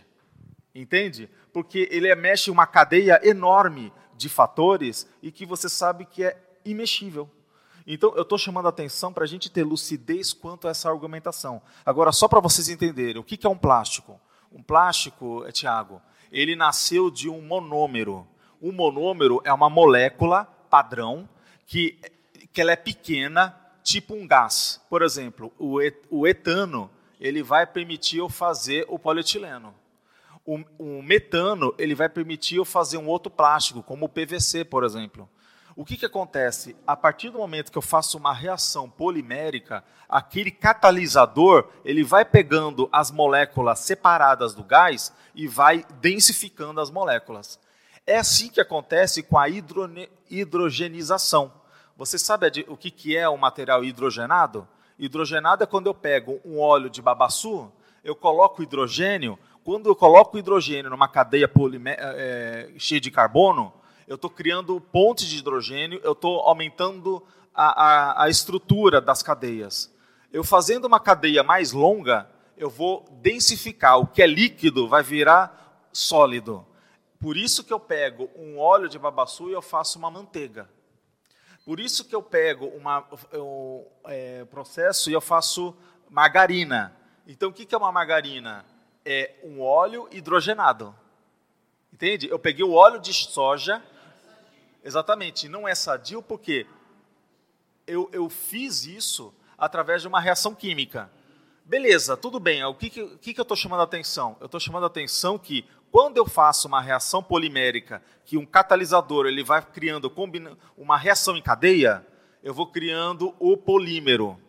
Só que quando eu crio o polímero, acontece um fenômeno, turma.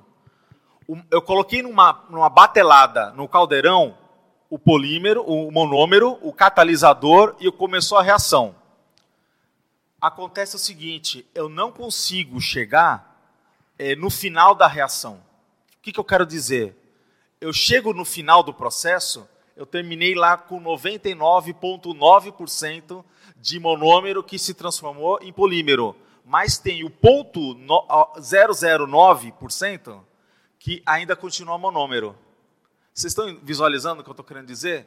O que, que eu estou querendo dizer? Quando você pegar um copo de plástico, um copo de polímero, e for tomar água, aquele monômero ele é solúvel então ele, solubila, ele vai solubilizar na água e você vai beber água com monômero, que é o resto que não polimerizou.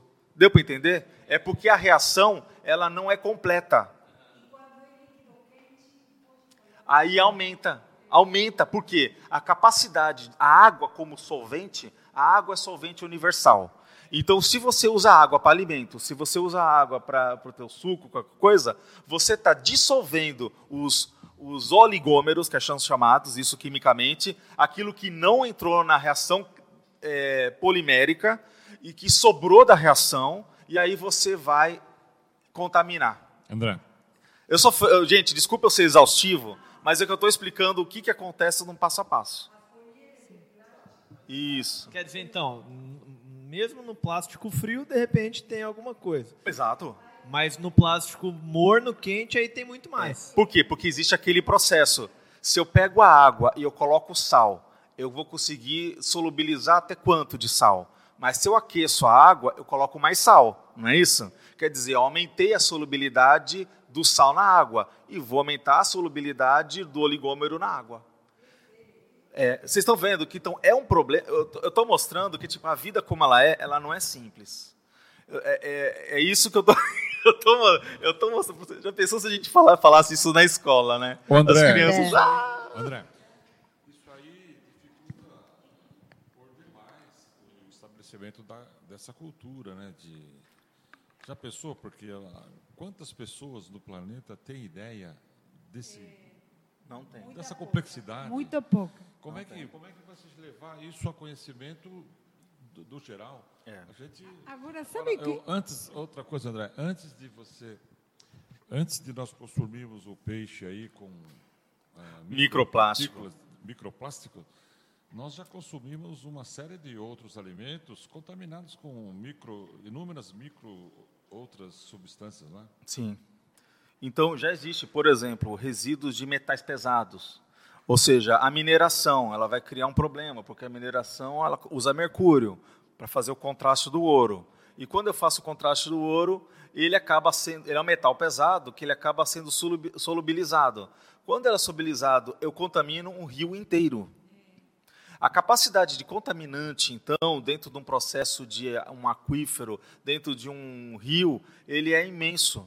Então, o que, que acontece? Hoje, nós, o ser humano ele já tem contaminantes muito condensados. É esse que é o drama. Vocês têm alguma pergunta de fora? Sim, tem várias participações Tá. online. Desculpa, aqui. gente, a gente demorar o povo de fora. Vamos atender um pouquinho aí. Mas Vamos segura lá. aí. Então, é, vamos lá. A Luciana também participou. Então, tá todo mundo falando boa tarde. É, Papagaios, Minas Gerais, tem Suécia, tá, Ribeirão Preto. Excelente, gente. Aí a Marilux, ela falou boa tarde a todos os calipnianos, um abraço especial com muita energia ao grande amigo professor André. Professor André, Obrigado, você pode comentar e falar um pouco quanto ao mau hábito de se servir da natureza como um imenso supermercado gratuito e sem dono? Isso.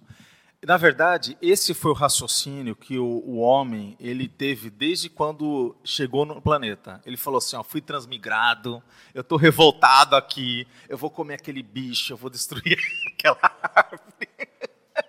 Você viu a cabeça da Consrel, né? Eu vou destruir aquela árvore, vou fazer fogo, eu vou aqui, eu vou fazer, eu vou, eu vou rodar tudo isso daqui. E a Consrel, a gente percebe que passaram os milênios, ele foi destruindo as árvores, foi destruindo a bicharada, né? É, não teve essa questão da caça que não é predatória, é, predatória, né? A gente percebe que até hoje o homem civilizado ele, ele, ele vai além do limite da caça. Né? Então você vê que órgãos eles acabam fazendo um diverso controle, porque, gente, se você continuar a pesca do jeito que está no alto mar, vai acabar os grandes peixes, vão acabar os cardumes aí de, de, do salmão, ou seja, já estão fazendo até o cultivo desse, desses grandes peixes eh, domesticamente, né, fora da natureza, em tanques, justamente porque ele já sabe que ah, não, não acompanha a, a, a, a colheita, né? a colheita é excessiva. Então, tudo isso faz parte desse mecanismo que a gente tem que mudar. Sim. O Willy Leiva tem duas dúvidas. Ele falou, pe- pediu para exemplificar a poluição consciencial nas páginas 4 e 5, Isso. em especial dos itens 4, carência afetiva, 5, carência energética. Isso. Muito obrigado, William. É, é bem bacana você, perguntar. A, a poluição é, que permeia todas as outras é a poluição consciencial. Aqui nessa página eu coloquei uma enumeração das oito principais poluições que a gente tem é, do ponto de vista ambiental. É, isso daqui é o que a gente tem como ponto pacífico, só que tem uma nona que é a consciencialidade que, vamos dizer assim, turbina, potencializa todas as oito e inclui a- a- essa nona. Por quê? Vocês concordam que é o ser humano que vai colocar uma luz jogada para cima, para ficar bonito o jardim, aí faz aquele, aquele sol noturno. Né? Então, quer dizer, é, é o ser humano que vai não querer pagar os impostos para a prefeitura ter dinheiro para fazer o aterro sanitário, e aí a prefeitura, não tendo recursos, vai simplesmente jogar céu aberto. Então, quer dizer, a consciencialidade ele está por trás de tudo isso. Então, agora, existe uma coisa que a gente comenta que, do ponto de vista ambiental, é, tem a poluição humana e a não humana. Tá? Então, quer dizer, existem poluentes que não são feitos pelo homem, que a própria natureza faz. É, exatamente. E esse é um agravante. Por exemplo, é, se a gente, é, que nem tem uma tempestade solar, a tempestade solar pode afetar todas as nossas comunicações e pode até mesmo danificar componentes eletrônicos. Isso é um tipo de uma poluição que é cósmica. Agora, o que, que acontece? Vamos pensar, do ponto de vista da lei de causa e efeito, a gente também tem que pensar é, que nós estamos, até um certo ponto, protegidos pelos amparadores. Mas os amparadores, eles tentam segurar a situação, mas eles têm um limite. Exemplo, é, quando chega um, um, furacão, quando chega um tsunami, muitas vezes aquela, aquela situação que foi gerada na sociedade, é, foi gerado na Terra, foi produzido por um, um efeito do homem. E aí a natureza ela devolve. Ela cria uma reação à ação do homem. Então, quer dizer, assim como a gente está aumentando a temperatura do nível do, é, do mar devido ao aquecimento global, aí muitos vão falar, é lógico que sempre teve uma oscilação de temperatura do planeta inteiro. Sim, isso é perfeitamente cabível, é sabido isso. E principalmente quando diversas vezes é, meteoros, de acordo com o tamanho, caíram na Terra, é, muitos deles aqueceram a Terra por isso. Fizeram é, incêndio, é, teve a questão de extinção, então quer dizer, tudo isso foi acontecendo. Agora, então existe um aspecto da própria natureza e tem um aspecto do homem que não domina o efeito da natureza também. Mas tudo bem, aí, aí fica dá para aprofundar e entender um pouquinho mais olhando, por exemplo, é, essa, o, o, verbete né, que lá está escrito. Agora, olhando o nível 4, a carência afetiva, é interessante que uma pessoa com carência afetiva, ela não pode comer mais comida, ela não pode, de alguma maneira, ela, ela ficar mais, precisa consumir coisas. Olha só, eu estou carente, briguei com meu namorado, com minha namorada. O que, que eu faço? Eu vou me dar um alto presente. Eu vou lá, vou comprar uma televisão nova. Eu não preciso de uma televisão nova, eu já tenho. Não, mas eu vou comprar de último tipo porque eu vou, eu vou me, me auto-presentear. Isso vai afetar o processo? Se eu estou comprando algo que eu não preciso? Então, o que, que acontece? A carência afetiva, ele é um motor. Exatamente. Ah, não, eu vou, eu preciso mostrar, entendeu, que eu sou o cara, eu vou ter um carro muito grande. Eu vou ter, um, mas eu não preciso, eu ando sozinho. Você sabe que, por exemplo, em cidades como São Paulo, eles têm linhas que você só pode andar naquela, naquela faixa se você tiver com um, um carona, né? ou seja, mais de duas pessoas podem andar na faixa. Se você estiver sozinho, você tem que andar lá na, no, no trânsito com todo mundo. Por quê? Para incentivar a galera a dar carona um para o outro e para consumir menos combustível. Por quê? Porque a cidade não aguenta. O maior poluente na cidade são os carros. Tá?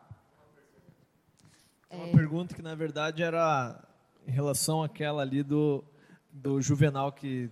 É, é só para fechar, Thiago, é que aí fechou a ideia da carência afetiva. A, a, a carência afetiva ela tem aí, essa ideia. E mais aí a energética. A carência energética também, né? Só para fechar, Thiago.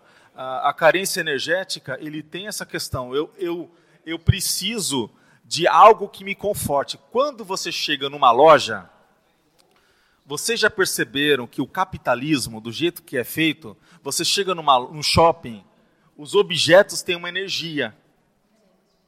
Além de você ter a carência energética, é, de você, por exemplo, realizar coisas às pessoas. Olha, eu estou sozinho. Eu vou fazer uma festa, vou convidar meus amigos. Ah, comi boca livre. Será que uma galera não vai na minha casa se eu tiver dinheiro e fizer um festão e com, e com, tiver, não vai?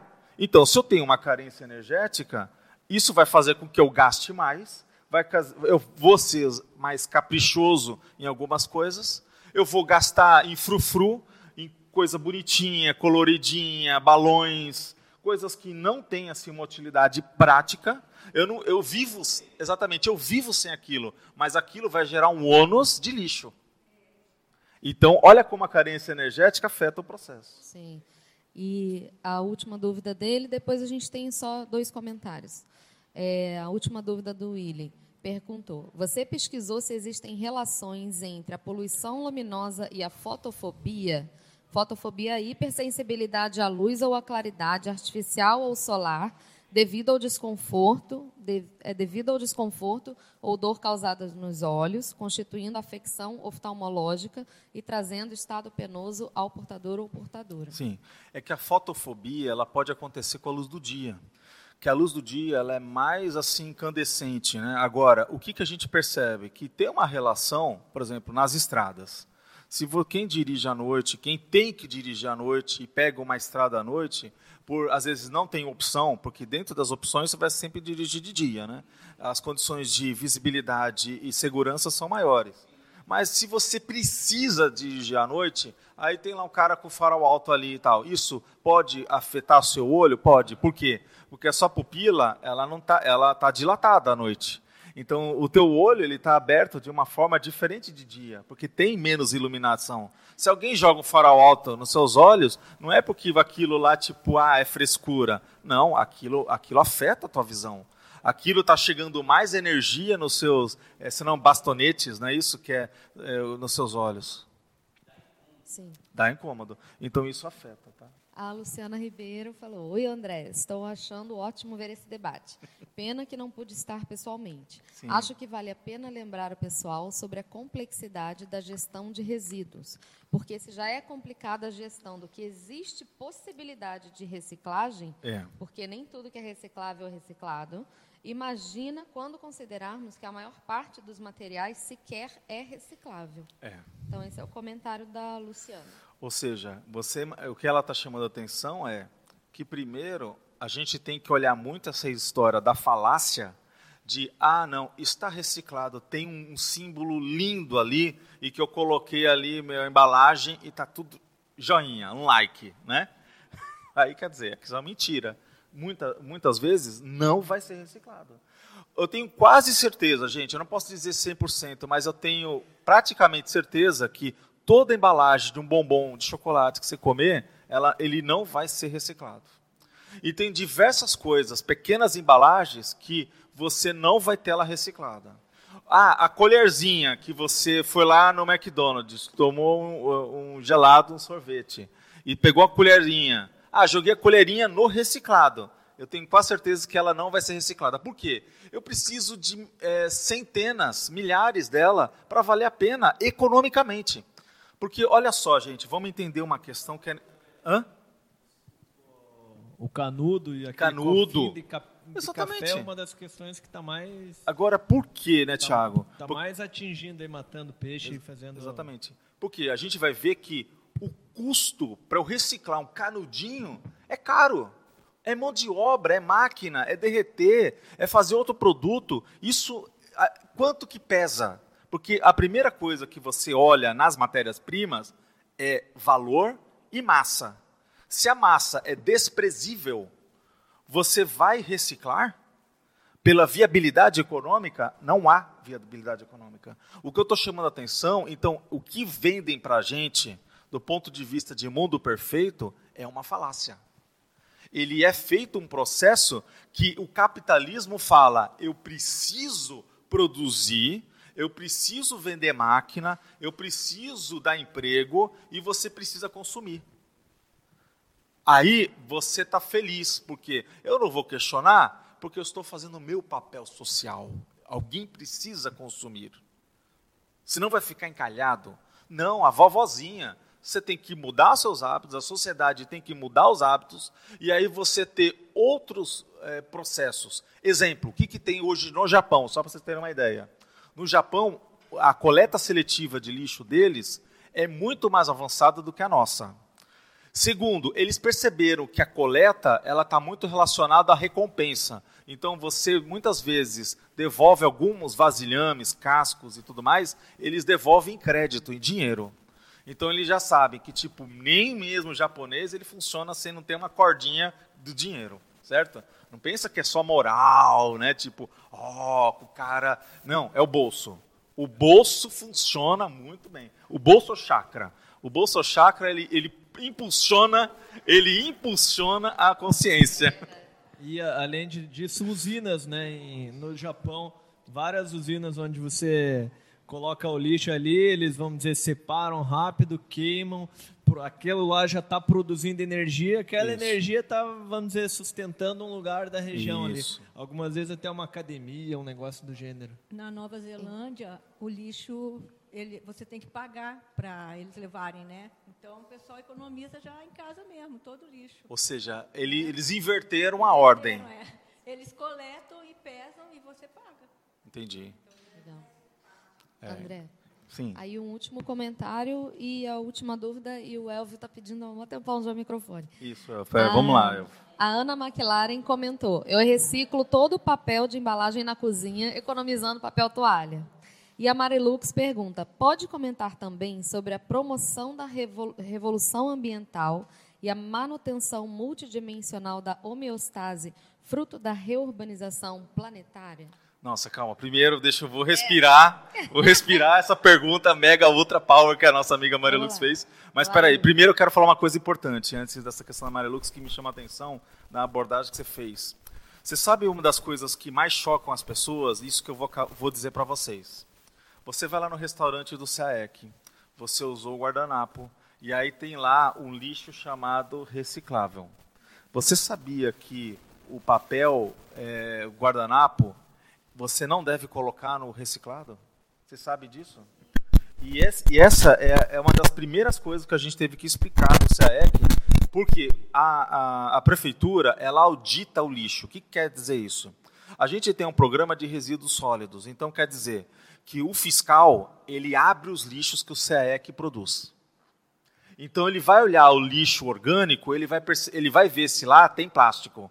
E se tiver, ele dá um crau na gente. Aí ele fala, ó, tá vendo, ó, tem aqui copinho e não era para estar copinho aqui. Ele te dá um crau. Aí chega lá, ele abre o saco de reciclado e fala, ó, tem resto de comida aqui, ó. Então não era para comer. Exatamente, não tinha que ter comida. Agora só um detalhe. Olha a questão do guardanapo. O guardanapo, ele não é reciclado, ele é lixo. Ele não é nem considerado como orgânico, ele é para você é resíduo sólido. Aí o que, que acontece? As- aí eu estou chamando a atenção é, então papel higiênico também, o resto vai. Então é tudo na mesma ordem. O que, que eu estou querendo chamar a atenção? Nós temos às vezes na cabeça essa lavagem cerebral do tipo, não, olha, eu usei, eu joguei lá para reciclar, eu estou livre. A pessoa sente que ela está livre e mais confortável, mas infelizmente não é assim. Aí, faz favor. Agora tem a pergunta do nosso colega ali também. Que... Sim, sim, força. Eu coloco como reciclar. E eu quero saber. Ah, o cartão, ele pode. Ele pode. Só para você ter uma ideia que é, na Europa, como que, o, como que o pessoal faz na Europa? Só para você saber como que é o processo. Né? O, o, no vaso sanitário, eles jogam o papel higiênico. Esse é o normal. E que o rolo de papel higiênico, se você jogar, ele entope. Então, empresas já fizeram aquele rolo solúvel, porque aí ele joga também no, no, no vaso sanitário. Aí tudo vai para o quê? Para a gestão de resíduo do, do, do esgoto. É mais fácil eles controlarem o esgoto do que pegar material e levar e transportar. Então, eu estou colocando aqui, tipo, só para vocês visualizarem do ponto de vista de vetor, do ponto de vista de doença. Então, o que, que acontece? Nós, do ponto de vista da CCCI, que foi a pergunta que o Juvenal fez, que é a sabedoria chinesa que eu falo dele, né? A sabedoria chinesa dele, né, oriental. É, o que acontece? A gente sabe, Juvenal, que o processo, nós, do ponto de vista de CCI, nós estamos atrasados. Porque os nossos condomínios, eles deveriam ter um tratamento de efluentes. A gente deveria garantir que é, o, o, nosso é, esgoto fosse tratado. Infelizmente, isso deveria ter sido pensado na arquitetura da, é, do condomínio. Né? Porque você tem que ter um lugar, você tem que ter. Ou seja, é, é, lógico que é possível, talvez, a gente fazer uma manutenção e fazer isso? É, é possível. É um gasto? É. Mas a gente tem que pensar em termos de CCCI, eu vejo que temos. Por quê? Porque nós estamos em cima de um lençol freático. Ou seja, querendo ou não, isso, mesmo não afet me afetando, está afetando a, a região. Né?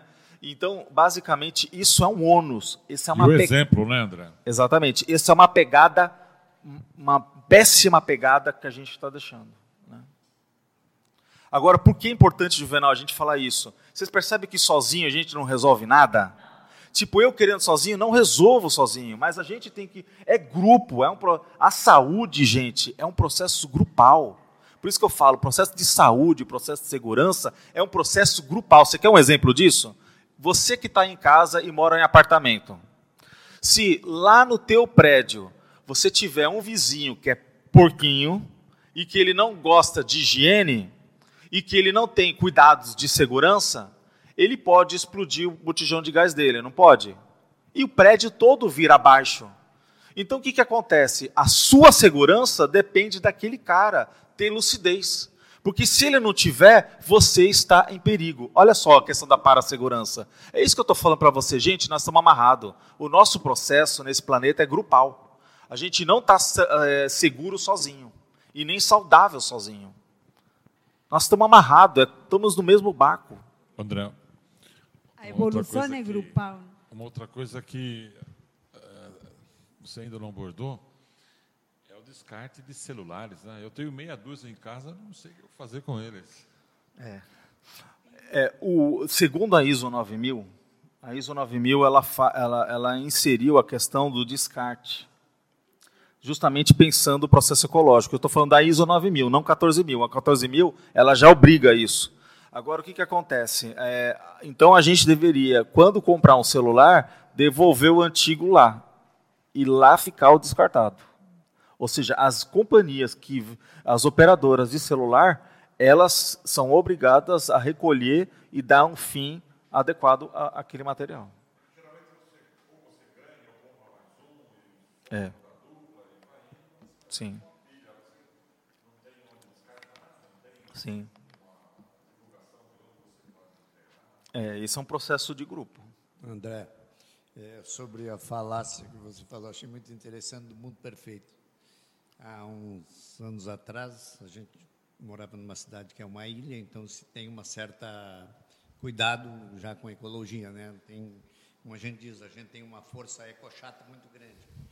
Nós é, construímos um apartamento de 200 unidades, né? Uhum. É, os condôminos nos reunimos e já vamos tratar o lixo, são 200 unidades, a gente sabe que produz muito. Estabelecemos uma, uma condição com a ideia do mundo perfeito. Uhum. É, é, um prédio razoavelmente um avanço tecnológico, então normalmente esses prédios hoje em dia tem muita coisa fora, academia, sala de jogos, cinema, mas a casa é pequena em geral.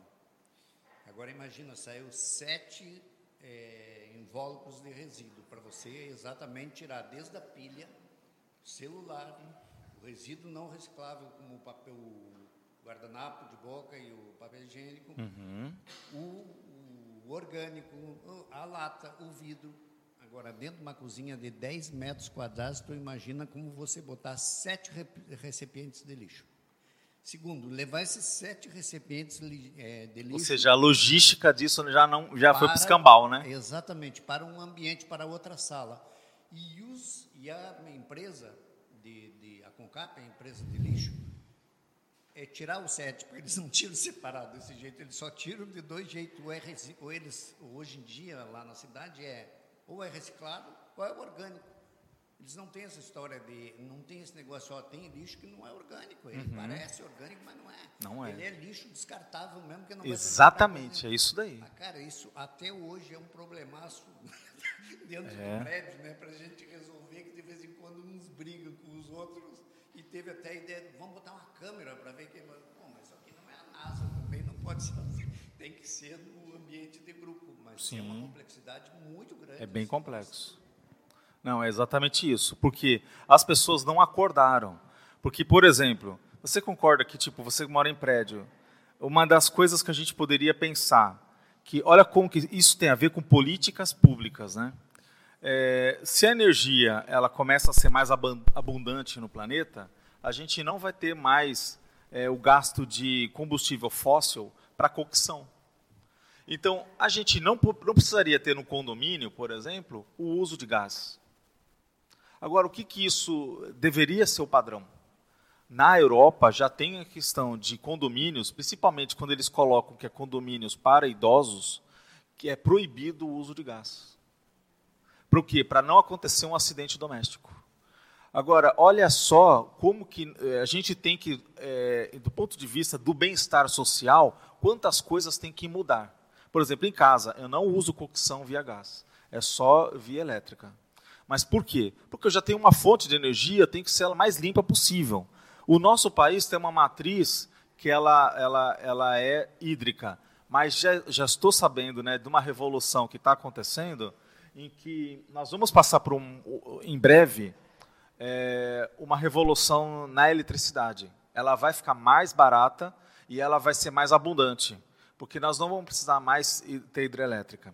Vão usar outros mecanismos eólicos, outros mecanismos que vão. É, tem hoje um equipamento eólico que ele, ele flutua, não tendo atrito. Isso foi desenvolvido por brasileiro, que ele tem uma alta eficiência de produção energética. Então, a gente sabe que as coisas elas vão caminhar, e isso faz parte da evolução do planeta, que a gente vai ter energia abundante.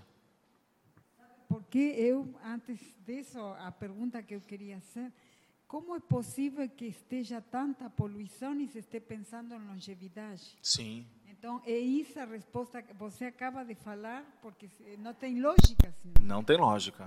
Agora, só um detalhe importante, Cristina, que é, no verbete de poluição é, atmosférica, eu comentei um aspecto bem curioso. O, o professor Valdo, na, das mini tertúlias, ele, ele jogou uma bomba para a gente. Ele falou uma vez mais ou menos isso, que ele teve uma precognição e ele estava na cidade, ele olhou para o céu e não via o céu mais. Que aquela cidade, ela, ela tinha domos. Então, quer dizer, os, os domos, ele é justamente o que? É você fazer uma cuba, né? Então, você protege e aí você cuida da climatização e do ar dentro. Por quê? Porque ele viu que estava tão contaminado o ambiente em que, é, para melhorar a cidade, a cidade estava encapsulada, vamos dizer assim, nesses domos. E, então, o que, que é isso? É, só para você ver, na Inglaterra, ele, ele tem um projeto, é, eu fui nesse projeto lá, é, perto de Tintagel, que é curioso, né? Você sabe que Tintagel é a região que é perto do distrito extrafísico da Comunex Pombal, certo? Então, e muitos nós passamos lá. Agora, essa, essa, um, um projeto que é tipo uma, uma hora mais ou menos de Tintagel, tem um projeto que é, é Eden Project. Eden Project, eles fizeram uma grande, é, um domo, fizeram uma cuba enorme e fizeram duas matas. Uma é mata de é, floresta é, tropical, inclusive lá tem bananeira, você se sente que está na Mata Atlântica. Ele é uma, é uma floresta tropical que eles fizeram. Não é grande, mas vamos supor que é, é um quarto do CAEC, vamos dizer assim. Um quarto de CAEC com Cuba. Você imagina, lá fora está nevando, você tira os casacos, você tem lugares para colocar casacos e tudo, e ali dentro está com a umidade e temperatura de uma floresta amazônica. Então isso mostra que todo aquele sistema ele está fechado. Aí eles plantam coisas, eles vendem banana que é produzido lá dentro, e tem do lado uma floresta que é floresta é, é, sub, acho que é subtropical, que tem a ver com é mediterrânica na verdade, é uma floresta mediterrânica, que é justamente eles pegando toda a mata nativa que tem na Península Ibérica, ali é, na, na Grécia, naquela região. Então, que é mais quente também porque a Inglaterra você sabe que é bem mais frio, né? ela, ela é bem, bem mais ao norte. Então, o que que está mostrando? Isso foi um projeto de um bilionário, que visionário que fez isso. E o que que acontece? Então, preste atenção. É. Eu ia te dizer, tem, tem muita coisa que se olhar o, o que o professor Valdo deixou escrito aí, tem coisas que são bem futurísticas aí, que um monte de gente só vai entender daqui a 200 anos. A gente ensina é muita coisa. Quando eu estava estudando mais ecologia e pegando as nossas próprias fontes, eu lembro que no, não me lembro se é no léxico ou no DAC, acho que é no léxico de orto pensados, ele uhum. coloca justo essa questão que não muito não, futuro não, não vai muito distante. muito no futuro a gente vai ter cidades com guarda-sóis gigantes isso é bem interessante é mais ou menos essa a pensata assim Sim. É, Gente, só, só comentando que é, valeu, Tiago, essa, essa tua ponderação, acho que isso é muito importante mesmo. A gente tem que buscar, né, do ponto de vista da nossa consciência, pensar o seguinte: o que, que eu fiz lá? Né? Lá atrás. O que, que eu gritei? O que, que eu, eu. Eu tentei fazer minha parte. Mas a gente sabe que nós não vamos fazer o planeta todo amadurecer de hoje para amanhã. Não é? E, e eu tenho uma sensação meio de Titanic. A gente está no navio, é, o cara viu o iceberg e está tentando virar. Mas você sabe como que vira o navio, né? Tipo, não é que nem uma moto, não é que, não é que nem um carro, não é que nem uma Ferrari. O navio ele vira devagar, bem devagar. Exatamente. E tem interesses econômicos que não querem virar o navio. Exatamente. Então, é só estudar. Para mim, a metáfora é do Titanic. A gente tá o bom lá. é que tem bastante interesse econômico é. ajudando a virar também. Exatamente. Você vê, por exemplo, Coreia do Sul é um dos países que apostou seriamente, colocou, investiu muito na questão ecológica e muita coisa deu certo. Tá muita coisa em primeira linha, desde a questão até da iluminação, que eu conheço bem, questão do LED, como diversos Sim. outros produtos aí de altíssima qualidade e primando, valorizando essa questão do verde. Então, eu considero assim, tem muita gente que vai se antecipar, olhando esse lado econômico com bastante inteligência, sabe que não vai atingir um monte de gente de vez, é. mas tem futuro. É uma questão Sim. muito séria. Uma das questões aí que a gente tem estudado mais sério aí é a questão da agrofloresta. É, o Flávio Amado aqui é um pesquisador sério, já deu muita consultoria para grandes fazendeiros e falou que provavelmente isso vai entrar muito sério, por quê? Porque a maioria das fazendas grandes ali tem, vamos dizer, 20% Sim. que é de APP. E como que vai fazer, vai utilizar? Vai ter que pegar esses 20% e vai colocar agrofloresta. Uhum. Então, de um Sim. lado ou de outro, a gente vai ter que entrar nessa pegada mais séria e, e Usando até o Bele... lado econômico Bele... inteligente, você economiza. Beleza, Thiago. O que acontece é que nós já estamos chegando aqui na reta final do Calepino. Eu vou pegar uma pergunta é. do nosso colega Elf. Fala, André, eu primeiro queria te dar os parabéns, porque, inclusive, é, a palestra está muito profunda, tecnicamente falando, e, e, assim, de muito conteúdo, né? Porque é, falou logo no início, é, por exemplo, a contaminação de plástico. E uma coisa que a gente observa, as pessoas têm que ter cuidado é o seguinte, é que é comum você ver transporte de bebida, de plástico e até às vezes nesses é, pegando sol.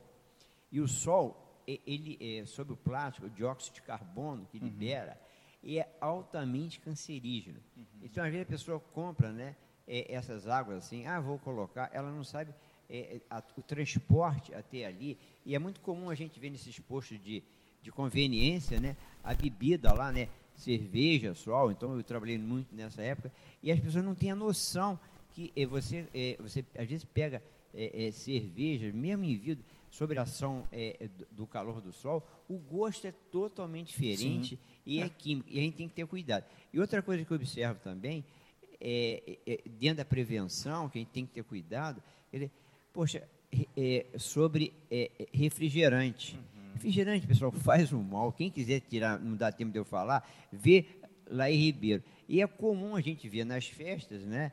É, aquele monte de garrafa de refrigerante, né, Coca-Cola e tal. Dizer, então, o que acontece é o seguinte: qual é a primeira prevenção que você tem que ter? O exemplarismo. Sim. Então, por exemplo, é uma pena que a gente vê pessoas, às vezes, intelectualmente e, e a saúde, né? E como você falou, pelo menos o exemplo de quem está perto, São você vai lacunas, contaminando. Né? Você está falando então, nesse aspecto, eu queria te dar os parabéns. Agora, eu queria só dizer saber o seguinte: aqui lá no início é, é sobre pressão é, extrafísica, sobre não desenvolvimento. O que, que você quis falar com isso exatamente? Aqui na primeira página. Que página primeira? É, é pressão extrafísica. Ah, sim. O que acontece é o seguinte: a, a baratrosfera, as consciex, elas fazem uma pressão no intrafísico. Por quê? Imagina lá que é, se eu, no extrafísico, tem uma abordagem para o meu é, um parente meu que é empresário e eu falo não, para que essa história dessa economia besta é, do ponto de vista da sustentabilidade? Bobagem. Coloca o pé no acelerador, vamos ter lucro, vamos fazer a nossa família ficar rica. Então, quer dizer, os guias cegos, eles, eles ajudam a, a pôr o pé na jaca. Entende? Por isso que aquela história, é, quem nos ajuda mais são os amparadores. O amparador tem uma boa visão de conjunto, fala, olha, toma cuidado, talvez não é bem por aí, mas o amparador não vai chegar e falar, olha, não vá. Fala assim, olha, eu estou dizendo que o melhor não seria você não ir, mas se você quer ir, ó, o problema é seu.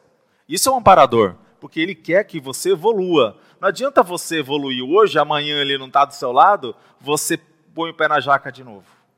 Então, essa visão do amparador. E o problema é que nós estamos vivendo a reurbanização, então tem alguns ambientes que extrafisicamente você vê que tem um contrafluxo. Por exemplo, que você vê na Inglaterra. A Inglaterra estava todo o processo da União Europeia. Quanto de trabalho os amparadores tiveram para a Inglaterra estar junto da Alemanha, dentro da Europa e a França, sendo que eles brigaram por séculos. Aí tem um, um, um bovinho no extrafísico, pressão extrafísica, ressoma, e aí o que acontece? Os jovens, eles, quer, eles não querem o Brexit, mas a velha guarda quer. A velha guarda ganhou. O que, que é isso? É pressão extrafísica. Está indo contra tudo que o, o reurbanizador fez da União Europeia. Pensa uma pessoa que votou contra uma diretriz do, do maior serenão que nós já tivemos aqui, que é o, o reurbanizador. É. Eu não queria estar nesse grupo, né? Você percebe? Isso é o, os fatos e para fatos. E você coloca muito bem, André, ali a para segurança na primeira página, no segundo item. Até gostaria que você lesse aí. Para segurança. Bom, a parasegurança é a proteção abrangente de manter-se em segurança, transcendendo as ações profiláticas no contexto intrafísico, aplicando rotinas capazes de neutralizar os riscos e perigos das influências extrafísicas, que é isso que a gente estava falando, perfeito. Sejam advindas das repercussões das energias gravitantes negativas, tá? E abordagem de consequências assediadoras. Gente, a gente agradece, fechou nosso tempo. É, é, nós vamos agora passar aqui para a, a voz da razão da Diana e vamos, vamos acompanhá-la.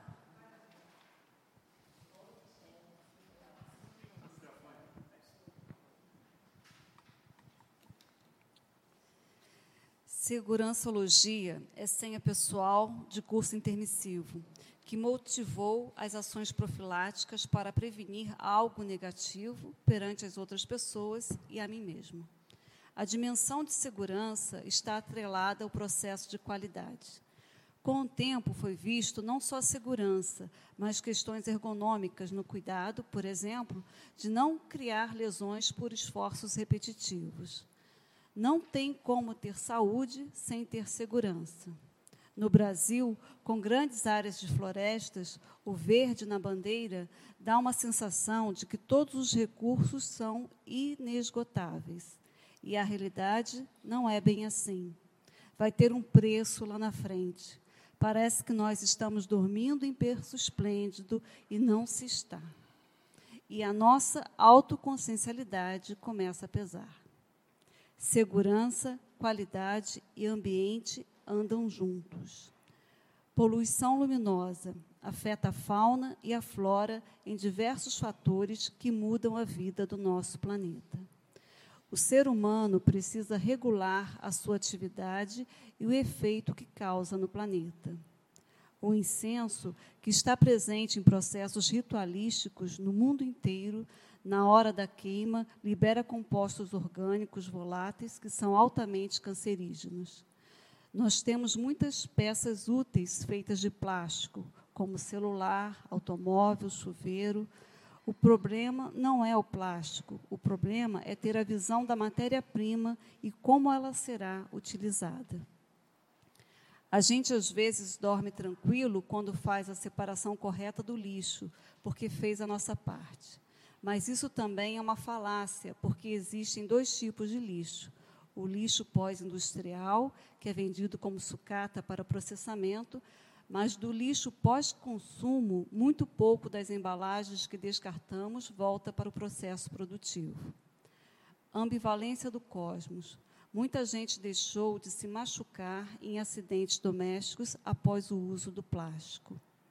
O mais importante é aplicar o material certo para a coisa certa.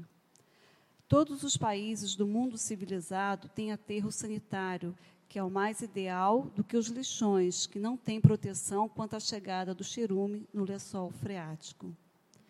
Estamos deixando uma pegada no planeta que não é ecológica quando compramos no mercado produtos com embalagens. Deve-se analisar o que vai se consumir e consumir menos. Na sacola ecológica existe a falácia das micropartículas que já estão chegando nos oceanos o microplástico já está fazendo parte dos animais e daqui a pouco vai chegar no nosso prato. Você ainda vai comer peixinho com microplástico e isso não vai fazer muito bem à saúde. Dentro da prevenção, deve-se observar que a água engarrafada em plástico na hora do transporte, sob o sol, libera muito tóxico. Bom, agradeço aí, excelente, Diana, aí a sua, a sua abordagem. É, vou passar né, a, a, palavra final aí para a que vai dar o recado. Mas antes, eu só queria agradecer né, a presença de todos vocês, agradecer pelo César, né, dessa oportunidade, desse excelente trabalho, né, uma grande oportunidade que a Consologia tem de ter um ambiente de debate, um ambiente é um espaço, né? E então eu vejo que é uma força muito positiva de amadurecimento do nosso grupo. Eu acho que isso daí é uma, uma ação muito positiva. Aqui, eu vou ter que fazer um, um jabazinho aqui do, do Loche, porque senão ele me puxa a orelha, porque eu sou da PEX também. Ele falou para mim, ó, faça o jabazinho, senão, ó, você sabe, né? Então, o que acontece? Ele amanhã, ele está ali na Ideágora, né, aqui no CAEC, com casos parapsíquicos com Jarbas Paranho. Então, quer dizer, Jarbas é um cara super top, tem muita, muito parapsiquismo, é, ou seja, para quem não conhece, ele é, ele é sobrinho neto do professor Valdo. Então, é um cara super bacana para a gente discutir o parapsiquismo. Agora, as palavras finais da Andréia. Obrigado, Andréia. Professor André, parabéns pela apresentação, mediação. Obrigada por vir prestigiar aqui o Calepino, tá? Uhum. E, nossa, que debate rico. A gente nem deu conta de todas as perguntas, inclusive o presencial aqui também, não foi só online, não. É, a gente teve 17 assinaturas no livro de presença, 35 presentes online e 512 pessoas atingidas. Nessa quinta ou sexta-feira, no dia 23 ou 24 de maio, o livro Calepino, do professor César Cordioli, vai ser lançado em Goiânia. E domingo que vem, 26 de maio, quem vai mediar o Calepino é a professora e integrante da equipe de voluntários do Calepino, a Thaís Santana. E ela vai vir com o tema Autossuperação de Traumas. Aí no outro domingo, no dia 2, que a gente vai ter o tema mais votado da semana passada, que, que é musicalidade. A gente agradece a presença, compartilhamento, contribuição de todo mundo. Temos água, café, chá, bolo na área de convivência. A portaria funciona até às oito. Muito obrigada e tenham uma ótima semana, todo mundo. Obrigado, gente. Obrigado.